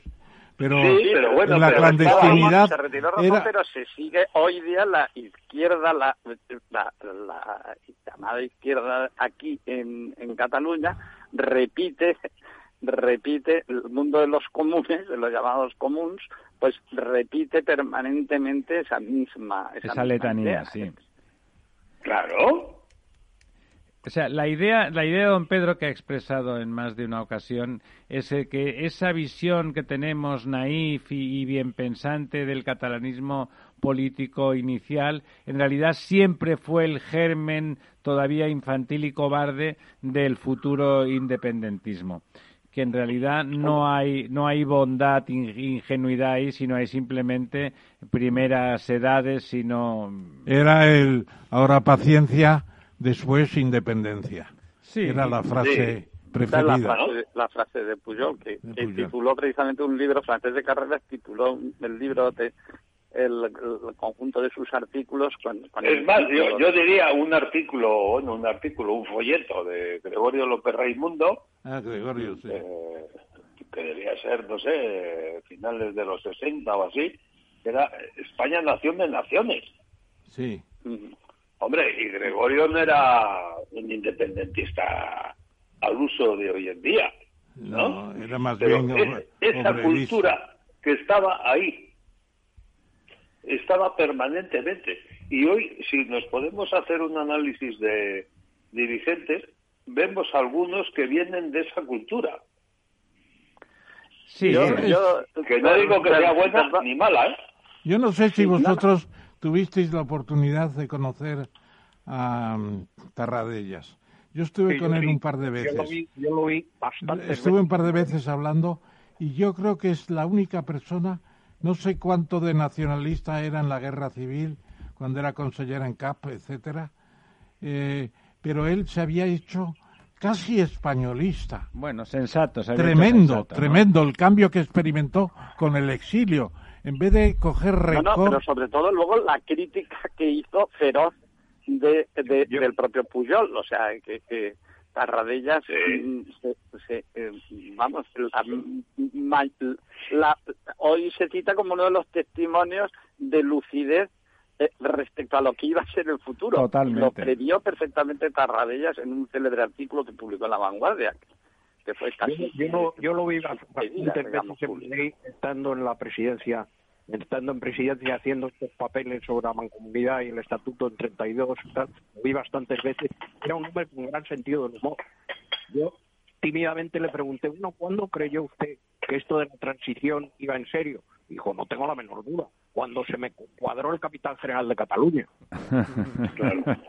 y luego y luego otra cosa que está es al hilo de lo que están diciendo dice bueno no cree usted eso se lo dice muy a la gallega ya que soy de familia gallega mucho circunloquio y con mucho cuidado bueno no cree usted que eso que se llama de una manera muy genérica la burguesía catalana en, en la guerra estaba había gran parte que estaba de acuerdo con Franco dijo cómo gran parte el 90% se lo, Totalmente de acuerdo. lo voy a saber yo que estaba encargado de... No, no, da- no tuvo la menor duda. ¿eh? Y, y de Puyol me dijo cosas bastante sangrientas, ¿no? Claramente. ¿no? Eh, Bueno. de todas maneras, yo creo, sí, señores, Sí. que aquí hay un tema fundamental, que es eh, el, el, el tema de la deserción filosófica de la izquierda española, quizá el PST en particular, Sí, de lo que son sus principios filosóficos fundamentales. ¿no? Esta idea de España nos roba y de y de y de y de que hay que hacer balanzas fiscales, pero hombre, si, so- si no se puede redistribuir si usted hace balanzas fiscales. Su principio de redistribución es que los impuestos son individuales Hombre, y naturalmente donde hay más ricos pagan más. Es tautológico el argumento. Es decir, el hacer este tipo de cosas ha, ha desfondado completamente a la izquierda española y hemos llegado a lo de ahora. Aunque yo creo que lo de ahora, yo no me creo esa historia del procés se ha acabado y esto se ha acabado. No, se ha acabado nada. No se ha acabado mejor nada. que nunca. Están mejor que nunca porque en Madrid o en el gobierno central tienen una persona que está buscando un distinto sistema planetario, en el cual no solo depende de sus votos, no es un problema de aritmética en el Congreso, de los votos nacionalistas, de Podemos y de tal, es que ese tipo de nuevo planetario le gusta y se siente bien y se maneja bien y, no le está yendo demasiado mal. No, no, no ha tenido, a pesar de la antología de las mentiras, no ha tenido un castigo, o parece por lo menos en los Hombre, sondeos. hombre, y fíjate, el fondo de liquidez automática, eh, autonómica, que Cataluña tiene como una, una deuda que ha sido defendida por el fondo porque se habría colapsado todo, tiene 100.000 millones de créditos más. Y Madrid anda por tres o cuatro mil, no ha pedido dinero y el País Vasco ni se le ha ocurrido. Pero y ahora ya, hasta ahí ya, hasta ahí ya, está diciendo que esa deuda histórica hay que cancelarla. Un poco lo que están diciendo otros del Banco Central Europeo. Bueno, otros que, que dicen animaladas. Sí, lo de la, lo que decía Tarradellas, yo creo que Tarradellas era un hombre muy bien informado.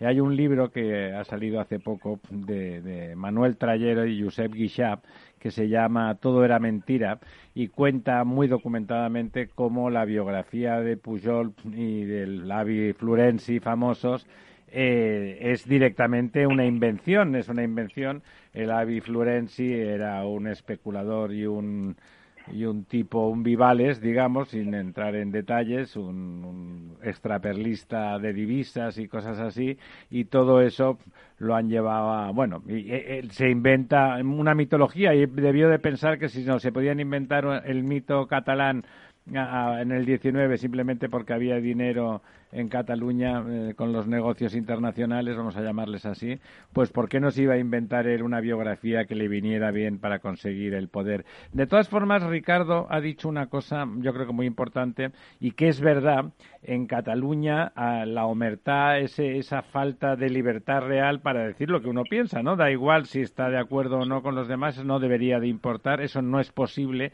eso ha generado una crispación, yo también soy catalán, extraordinaria, una crispación extraordinaria, y apuntaba él la necesidad de antes que, que la famosa conllevancia de Cataluña con España, lo que habría de conseguir es la convivencia interior que esa convivencia que han socavado ese carlismo, porque el carlismo recordemos que es un fenómeno enormemente violento e intransigente. Y yo creo que ese carácter carlista del independentismo ruralista que significa Esquerra Republicana y que ha ruralizado también a, a los otros independentistas, aquellos que eran de carácter más urbano, han generado esa crispación y esa falta de convivencia.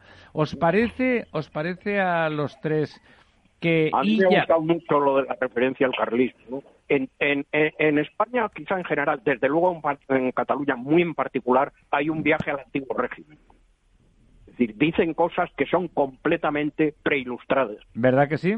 Sí, completamente. Desde el punto de vista filosófico. ¿no? Y eso es muy chocante, muy chocante. Todas estas cosas de los derechos históricos, hombre, a mí me habían enseñado, yo, y eso en- enseño ahora a, a mis alumnos, que eso se abolió en el 4 de agosto de 1789 en la famosa eh, de- eh, en la famosa reunión de la Asamblea. Yo no sabía que, que ahora está- eh, re- resta- restablecíamos ese, ese tipo de cosas, ¿no? Vamos a tener que buscarnos algún alguna algún antecedente nobiliario, ¿no? Porque si estamos en eso y eh, eh, eh, sí, es muy raro, ¿no? Ah, de- que, la izquierda hable de derechos históricos. Es impresionante, ¿no? Y que se llame izquierda a sí misma después de decir Claro, esas cosas. izquierda después de eso. O hablar de balances fiscales. ¿Pero qué balances fiscales? ¿Cómo redistribuye usted? Si los impuestos no son individuales, dígame usted cómo redistribuye. No, no es que yo me guste mucho esto de los impuestos, pero que, en fin, es, la- es- el artilugio, la ganzúa que tiene la izquierda para redistribuir. Bueno, es. Ustedes conocerán mejor que yo a Vicens Vives, pero yo recuerdo de él porque un día comentando con algunos periodistas, alguno que lo conocía, dice, eso que dices, lo que dices tú lo decía Vicens Vives, que Cataluña en particular, en ese, en ese viaje al pasado, ese túnel del tiempo hacia atrás, decía Vicens Vives que no había tenido ni renacimiento ni ilustración, ¿no? Y eso se había transmitido directamente al movimiento nacionalista del siglo XIX, ¿no? Que es un movimiento manifiestamente antimoderno, ¿no? Yo les quería preguntar antes de que se nos haga tarde, porque sí que quiero después de, de esta lección formidable, interesantísima y estas reflexiones, en esa línea de lo que decía don Ricardo de la necesidad de que las elecciones, no sé si estas u otras, pero en algún momento tendrán que resolver la convivencia en Cataluña. ¿Podría ser ella ese hombre o, o- o ese carácter tan melifluo simplemente estará al servicio de la voluntad de poder de su señor? Realmente es, es, es difícil eh, y, y los historiadores siempre hemos sido muy malos profetas.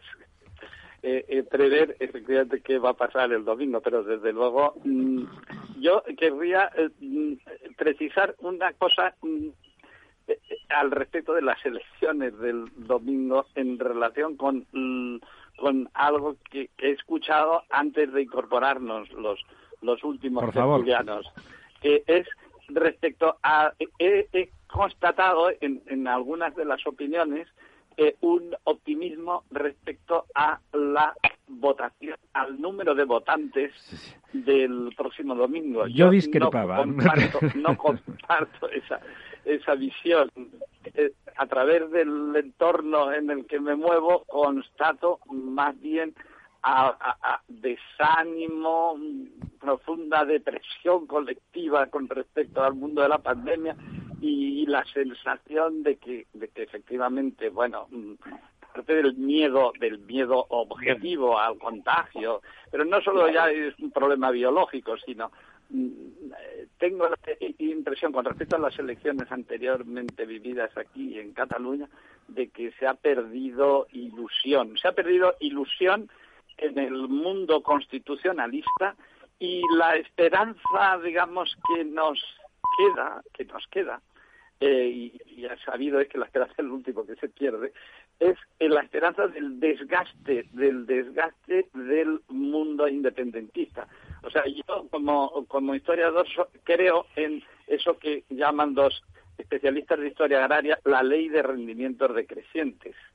Y tengo la, y tengo la, la, la ilusión, la expectativa de que de tanto cultivar la tierra, de tanto discurso, de tanto relato, de tanta TV3 y de tanta y de esta sobre, sobredosis mediática que, que recibimos diariamente por parte del mundo independentista llegue a un agotamiento que genere justamente esa reacción constitucionalista en la que, en la que, que esa ley es la ley de Turgot, de. Turgot.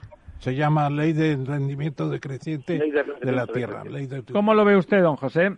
Bueno, yo creo que les, que les han... Eso tiene razón, la gente debe estar harta, ¿no?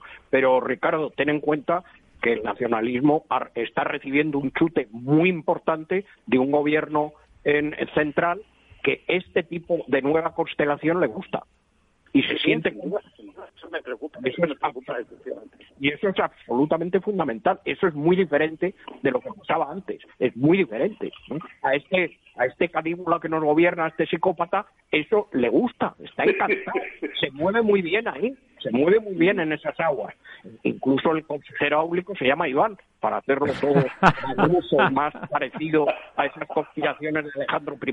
Bueno, son unas cosas y este y se mueve muy bien. Qu- Quieren quieren formar una constelación plane- planetaria completamente distinta y eso es un chute muy importante para el nacionalismo. Por más que exista ese desgaste, que yo lo he percibido también en, en, en yendo a yendo a Cataluña, por lo menos a Barcelona. No sé si lo de Barcelona es una cosa distinta de otros lugares, ¿no? Y, en Barcelona sí se ve el hartazgo, eso es evidente que se ve. Pero, oye, ahí hay un chute que viene de Madrid, vamos, o el gobierno central. Y- Pero, y sin pero duda, tú crees, Ricardo, que hay, hay un efecto y ya, hay un efecto y ya. Bueno, pero es que ella es esto, Ramón, ella Claro. es esto. Pero tú Ella crees, es tú crees que ha dicho que no va a gobernar con los independentistas. Ja, ja, ja, ja. Pero bueno, por Bueno, favor. y, y los independentistas han, han firmado una declaración de que no van a, A gobernar a- con ella. con, con el PSC, ¿no? ¿Tú crees que puede haber un milagro constitucionalista que apoye a ella sin pedir nada a cambio Vox, PP y Ciudadanos. y Ciudadanos? Ya digo que no, no es hacer profetismo, pero eh, eh, el efecto Illa, a mí me ha hecho gracia las palabras, efecto Illa, que ya se da por supuesto que el efecto Illa va a ser mm, favorable y sabe el efecto Illa exactamente qué consistirá. El Al final será un efectillo. no, no, no lo sabemos, las palabras son tramposas, ¿no? Lo del efecto. Pero eh, de todas Ricardo, el- la aspiración de Illa, la aspiración de Illa y del propio Partido Socialista es crear, mm, deglutir, eh, capitalizar lo que se prevé que va a ser eh, un bajón, una devaluación enorme de ciudadanos y, y- generar la sensación de que es Illa el que capitaliza lo que llamaríamos el nuevo centro, ¿no? que absorberá mm, deglutirá una buena parte de los votantes ciudadanos e intentará también capitalizar una parte de una parte de, de, de los eh, digamos podemitas decepcionados ¿no? es decir la- el efecto Illa es simplemente eh, es crear una imagen eh, del hombre moderado, controlado, control emocional, lo que ha vendido fundamentalmente ella a nivel personal ha sido no evidentemente las estadísticas de los resultados de, No. de, de su de, de su labor como ministro de sanidad sino simplemente la imagen del control emocional que, que hoy, hoy día evidentemente es un es un capital político. Y a partir de ahí, a partir de ese control emocional, la idea de que puede generar el, un nuevo centro, que él puede ser el hombre de un hipotético nuevo centro que abarque, que se coma una parte de, de la derecha y una parte de la izquierda y, y erigirse. Este es el sueño, y ya, más que el efecto. y que luego pacte con el otro hombre de misa diaria, que es el Junqueras en, en Esquerra. Don José, le dejo que remate usted la jugada. No, no, no, no, a mí me gustaría que me aclararan Ricardo, los que eh, estáis en Barcelona, vivís en, Cataluña en general, en esto de la participación, ¿por qué? Eh, es que el voto por correo va a ser muy bajo. No, no, no va a haber ahí un, una canalización. El, voto por correo va a ser bajo porque, porque ¿Por qué? Eh, yo mismo puedo, decir por experiencia, por experiencia, por experiencia propia, perdón, Pete, que, que las colas de correos en los últimos días de cara al, al voto por correo eran de tal naturaleza que el que pretendía con votar por correo pensando de esa manera que corría menos riesgos con respecto a la pandemia, resulta que, después constataba que había que había una cola tan grande que era mucho más fácil votar simplemente con, la papeleta en la urna. Eso no, no es mi experiencia, ¿eh?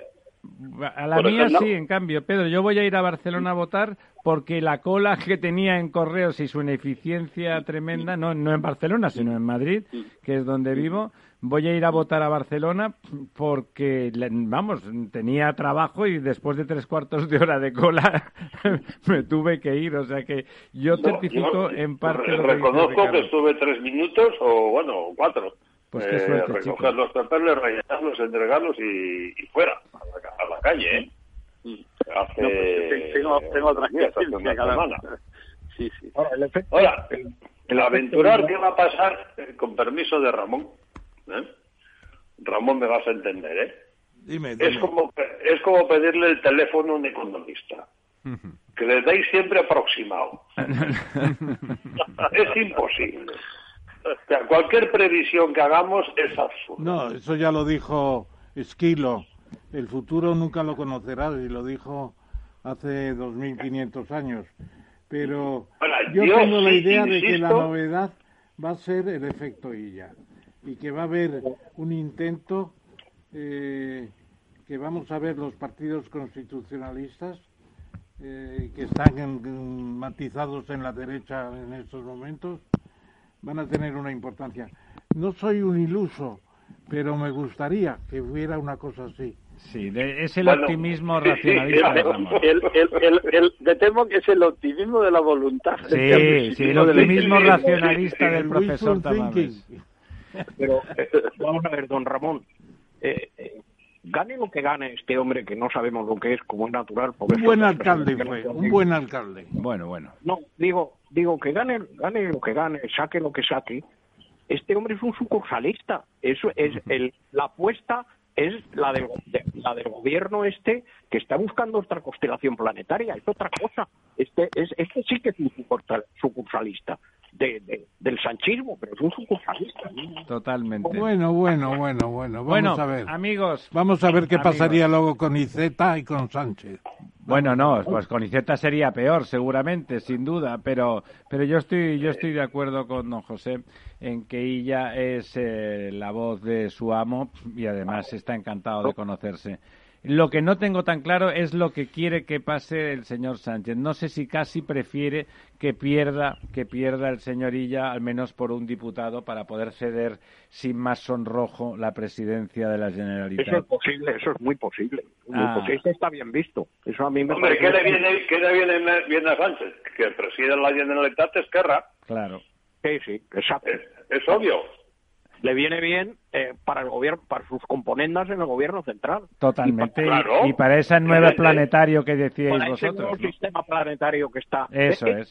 vamos, es esta historia de la mayoría natural y la mayoría eh, normal y la mayoría ilustrada que a veces tiene la izquierda que enloquece. ¿no? La mayoría ilustrada es una especie de, de hazañismo con 80 años eh, 80 años más tarde, 30.000 libros menos en la cabeza. Pero Efectivamente, le iba a decir, con menos, con menos capacidad que el señor Azaña, desde luego. Eh, don José, don ¿cómo Ricardo, ha sido un placer, ¿no? Ha sido lo siguiente. La verdad creo que hemos aprendido todos mucho y, y se agradece, se agradece que la altura del debate intelectual, bueno, pues parezca que estamos en otros tiempos, desde luego intelectualmente eh, mejores y en cualquier caso libres. Don Pedro, muchas gracias también. Gracias. Buenas noches. Buenas noches. Buenas noches. La verdad desnuda con Ramiro Aurín. En forma de U, como una V. W. Una L, signo de Nike. Sopa de letras. ¿Cómo será la recuperación tras la pandemia? ¿Qué escenario dibujan los principales expertos de la economía española? La evolución global de la curva de la propagación de la pandemia es preocupante. Es preocupante. Los posibles escenarios económicos en Capital Radio.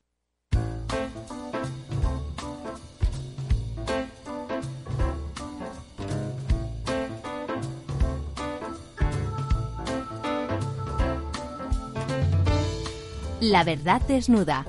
Ramiro Aurín. Capital Radio.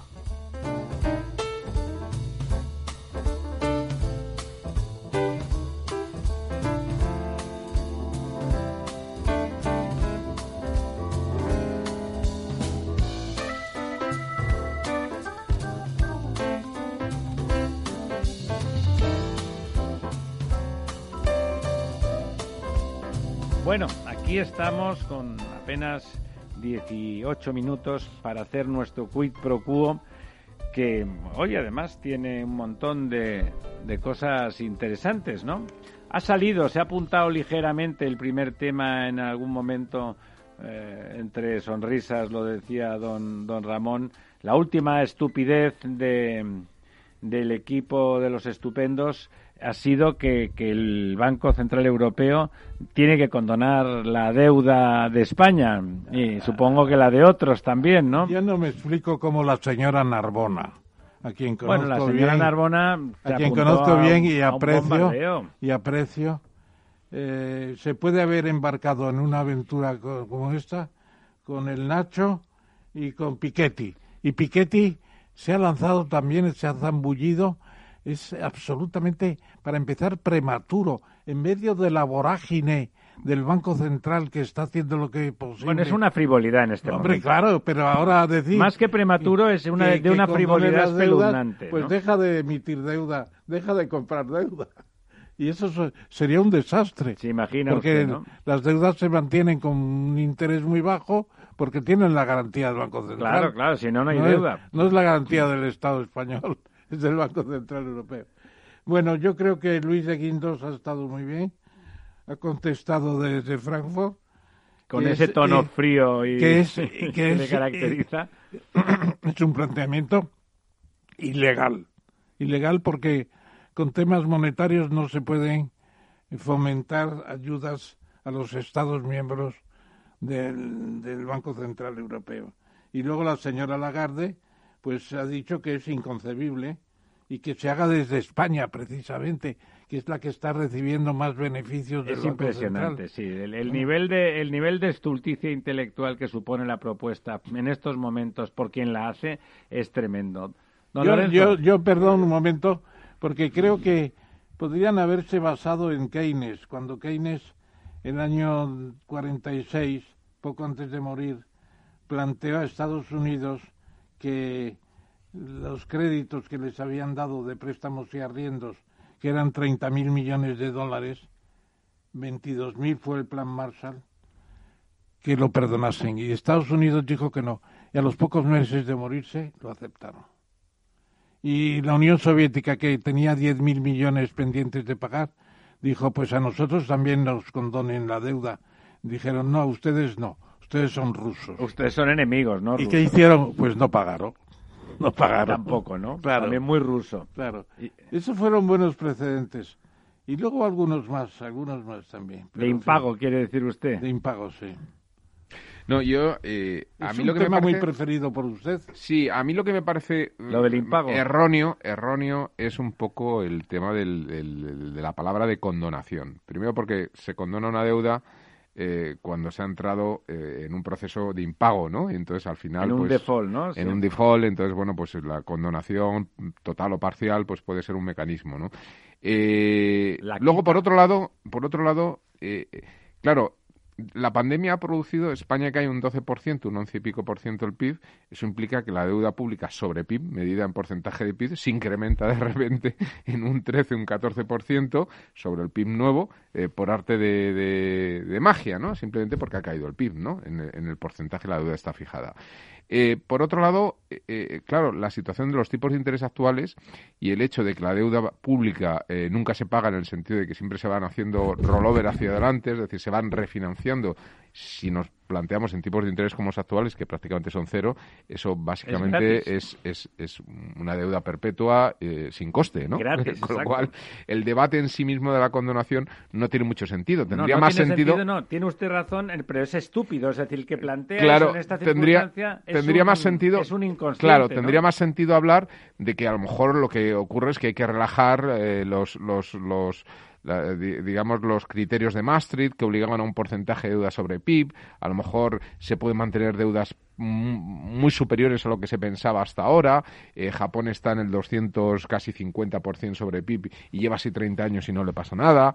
Es decir, que puede haber otro tipo de debate encima de la mesa que Más con los tipos- funcional. que- sí, más, más operativo. Y luego hay un debate de fondo que yo creo que es el que se apunta a Piketty y que tiene mucho que ver con la teoría monetaria moderna, ¿no? Y que no tiene tanto que ver con un tema de condonación de deuda como el hecho de que los bancos centrales puedan eh, actuar a modo de monetización de, de- de los estados, ¿no? O sea, que moneticen la- el- no la deuda como tal, sino el gasto público. Como ya no hay inflación, por decirlo de alguna manera, se puede hacer eso, ¿no? Claro, esto, esto, es, esto es otro debate y yo creo que está mal planteado. Entonces yo, yo creo que el gran error es salir con ese concepto de condonación que, que en primer lugar, eh, ni estamos en default, ni, es decir, no, me, parece que está es- fuera de es lugar. ¿no? estúpido cuando la deuda no nos está costando nada.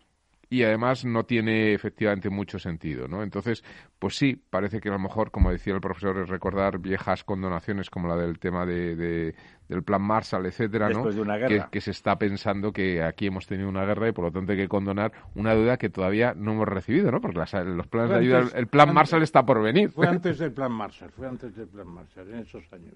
Bueno, el- el- una de las cosas que ha producido la pandemia es como una aceleración histórica en muchos temas tecnológicos, ¿no? Desde luego en el teletrabajo, en todo el sistema de la, di- la digitalización se ha extendido a una velocidad muchísimo mayor de lo que se estaba produciendo hasta el momento, pero también otras cosas, ¿no? O sea, se está una empresa tampoco eh, fantasiosa, tan pragmática, tan ejecutiva como Ferrovial, tiene incluso dentro del sector de, infraestructuras fama de ser de las más pragmáticas y que si las obras no salen renuncia, es una, de un pragmatismo extraordinario y una gran empresa al mismo tiempo, resulta que lanza una red de vertipuertos porque cree que una propuesta, creo que son alemanes los inventores, que de, de- unos taxis de, de- de tipo ciencia ficción que parecen drones grandes que recuerdan algunos vehículos que se veían en Blade Runner, ¿se acuerda usted de aquella película?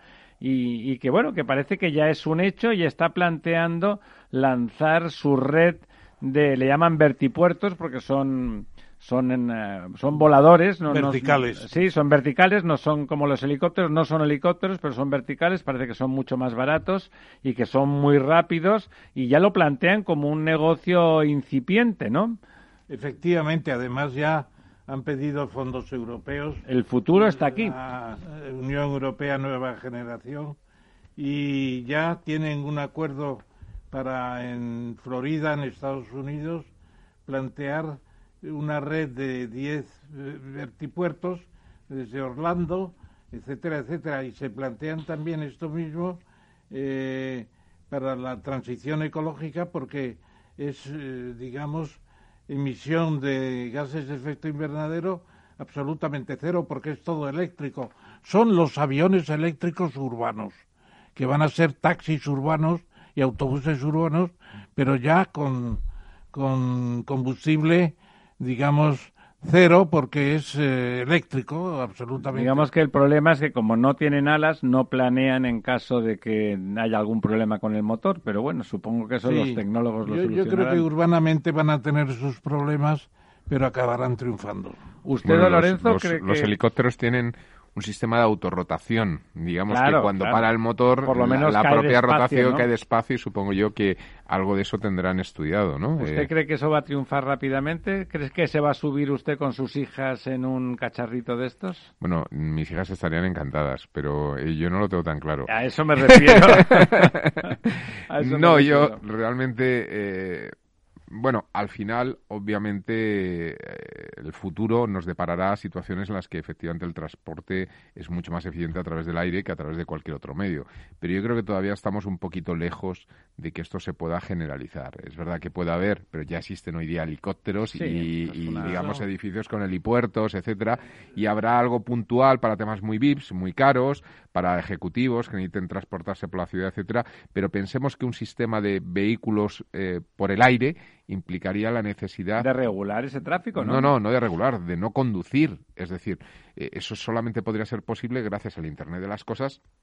Porque de alguna forma tú te subes ese aparato, le pones el destino al que quieres ir y, todo va lleva. regulado porque si no el- el- en- la posibilidad de un accidente es tremenda, ¿no? Eh, tendría que ir, digamos, mm, ser auto autodirigido, ¿no? Sí, pero se Eh, digo, Blade, Runner, decía eh, don Ramiro. Sí, pero en Blade Runner esos, digo- coches los tenía la policía y pocos más. ¿no? Flash Gordon.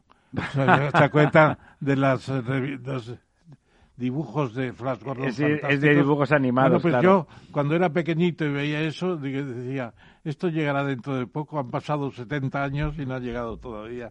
Está llegando y va a entrar muy fuerte. Bueno, a mí para eso siempre tengo un poema que me encanta de Ángel González que dice algo así como te llaman por venir Porque nunca no llegas. llegas nunca. Bueno, y esto yo tengo- es parte de ese porvenir. Yo tengo a William Blake que dice, todo lo que ves fue un día imaginado. Todo lo que imagines ahora podrá ser verdad mañana. Bueno. ¿recuerdan ustedes ese animal maravilloso, ese espléndido cánido, tan español, ¿Quién? ese cánido tan español, en las estepas de León, en los montes, en los montes de Europa? El lobo. Ah, sí, el lobo.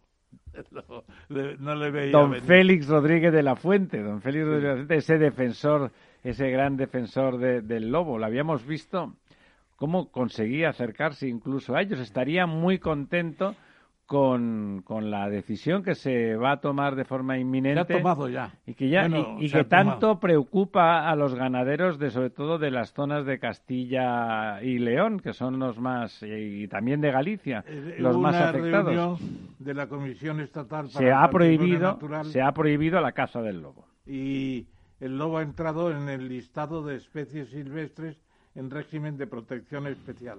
Se prohíbe la caza.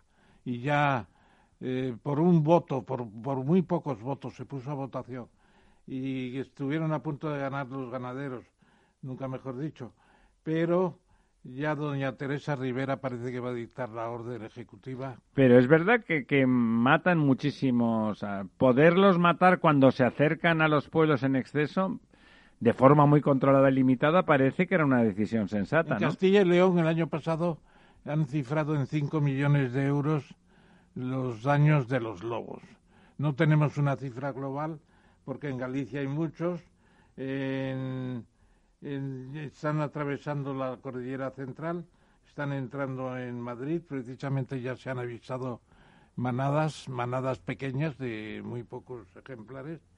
Pero yo creo que tendría que haber una buena gestión no, no matarlos a todos como quieren No, por- algunos, por supuesto pero una no. buena gestión de controlar tres o cuatro zonas en un ámbito determinado y muy atentos.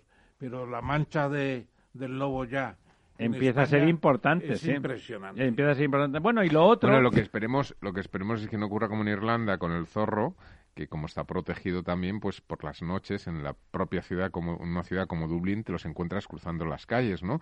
Más que nada porque como lleguemos aquí a que los lobos acaben cruzando las calles, va a ser peor que con mis el hijas son capaces de llevárselo a casa. no. en los pueblos de la sierra acabarán bajando. Está- está Bueno, eh, lo que aquí de lo que se trata es de que las personas y los intereses que son perjudicados por este sentimiento tan estupendo de protección estén protegidas y por lo tanto entre todos eh, a través de los fondos que sean se les paguen a los ganaderos los daños que sufren determinadas zonas que no sufren en sus, sus ganaderías porque creemos que, que- que queremos que el lobo campe a Además, sus anchas. Bien Don- que don campe. Ramiro, es que se ha dicho que despoblación de personas y repoblación de, de lobos. hombre pues que parece esto va contra la España vacía, porque si la España, España eso vacía va contra el sentido común se si me lo llena de lobos, dígame usted quién va a ir allí. Pues yo, yo, yo no. Eh, Será la. España llena de lobos.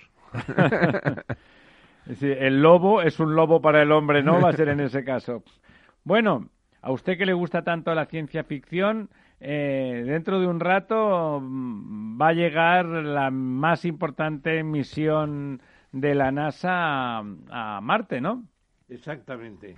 Ya por fin nos han dicho que eh, los Emiratos están colaborando con varias universidades norteamericanas.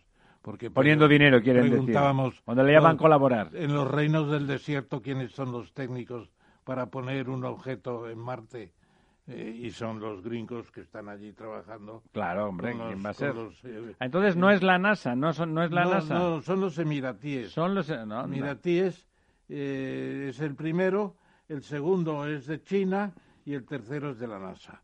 Tres, tres voladores están llegando a Marte en estos momentos, en poco más de un mes. Tres países están... Coordinadamente, No, sin coordinación. qué bonito. Pero tendría que haber una coordinación. Hombre, una operación tan brutalmente importante y costosa que se haga sin La coordinación. NASA y la, la Agencia Espacial Europea sí colaboran mucho, pero a China le niegan la colaboración. Bueno, la- es que a la- China, la si estación- colaboras con ellos, se acaba un rato, se queda con el paraguas. la estación orbital internacional no están los chinos y por eso ellos han montado su propia industria.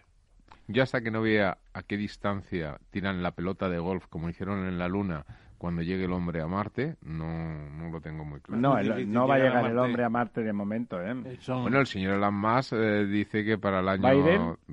Bueno, él no, pero está preparando una, una misión espacial para antes del 2030. ¿Se sabe usted, don Ramón, cuánto tardan las naves que van ahora a Marte en llegar desde la Tierra? Eh, yo tengo el dato de la precisamente la tripulada están estimando siete meses. Siete y meses. siete meses son terribles porque los rayos gamma pueden descal, descalcificar Sí, bueno, los tienen- huesos, por ejemplo.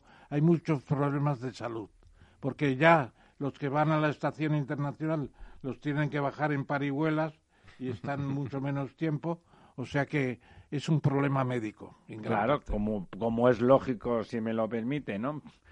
Bueno, la buena noticia también es una noticia de, de perfil no nacionalista, pero sí nacional, ¿no? De, de orgullo nacional. Sí, Belzos, el, el CEO de, de Amazon. Bueno, el inventor, días, el desarrollador, el auténtico días, creador de Amazon. Es el hijo adoptivo de un español que se casó con una señora norteamericana que tenía un hijo ya. Bueno, era un cubano de origen español. un cubano de origen español. Y ya el año 11 estuvo Belzos en Villafrechós, que es el pueblo de, de Valladolid. Del abuelo, del Eh, abuelo. estuvo- estuvieron padre e hijo. Y al padre le pusieron la gran cruz de Alfonso el Sabio en representación de la Fundación Familia Belzos. Bueno, pues está bien tener esta relación con Belzos. Sí, hombre, tiene gracia. No cabe duda de que es un hombre que entró en bolsa el año 97. Hoy es el tercer, la tercera, la tercera empresa norteamericana y tiene una capitalización de 1,7 billones, que es más del doble que todas las bolsas españolas. Bueno, y, ca- Con una y más acción. que el PIB español, ¿no? Bueno, y pequeño detalle, en la pandemia ha creado 400.000 puestos de trabajo. Porque su modelo de negocio, sin duda, es el que mejor se adapta Ahora a es un, es un modelo de negocio muy schumpeteriano, la destrucción creadora, porque Belzos está acabando con medio mundo. Bueno, pero no, pero es el futuro sin ningún género de duda, la desintermediación que tanto le gusta a don Lorenzo. Bueno, eh, no, es que me guste, es que es una realidad, ¿no? Eh, bueno, es lo que hay. Es una es mayor eficiencia, sin duda, Absolutamente. Siempre se mira desde el punto de vista de la destrucción de puestos de trabajo, que verdad es una desgracia, pero no se mira desde el punto de vista del consumidor.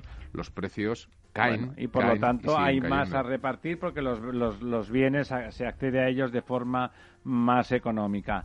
Bueno, amigos, ya es la hora de las brujas. En 30 segundos cambiamos de día. Muchísimas gracias. Eh, y a ver, el próximo miércoles, a ver si les podemos contar lo que ha pasado en Cataluña, que no está claro.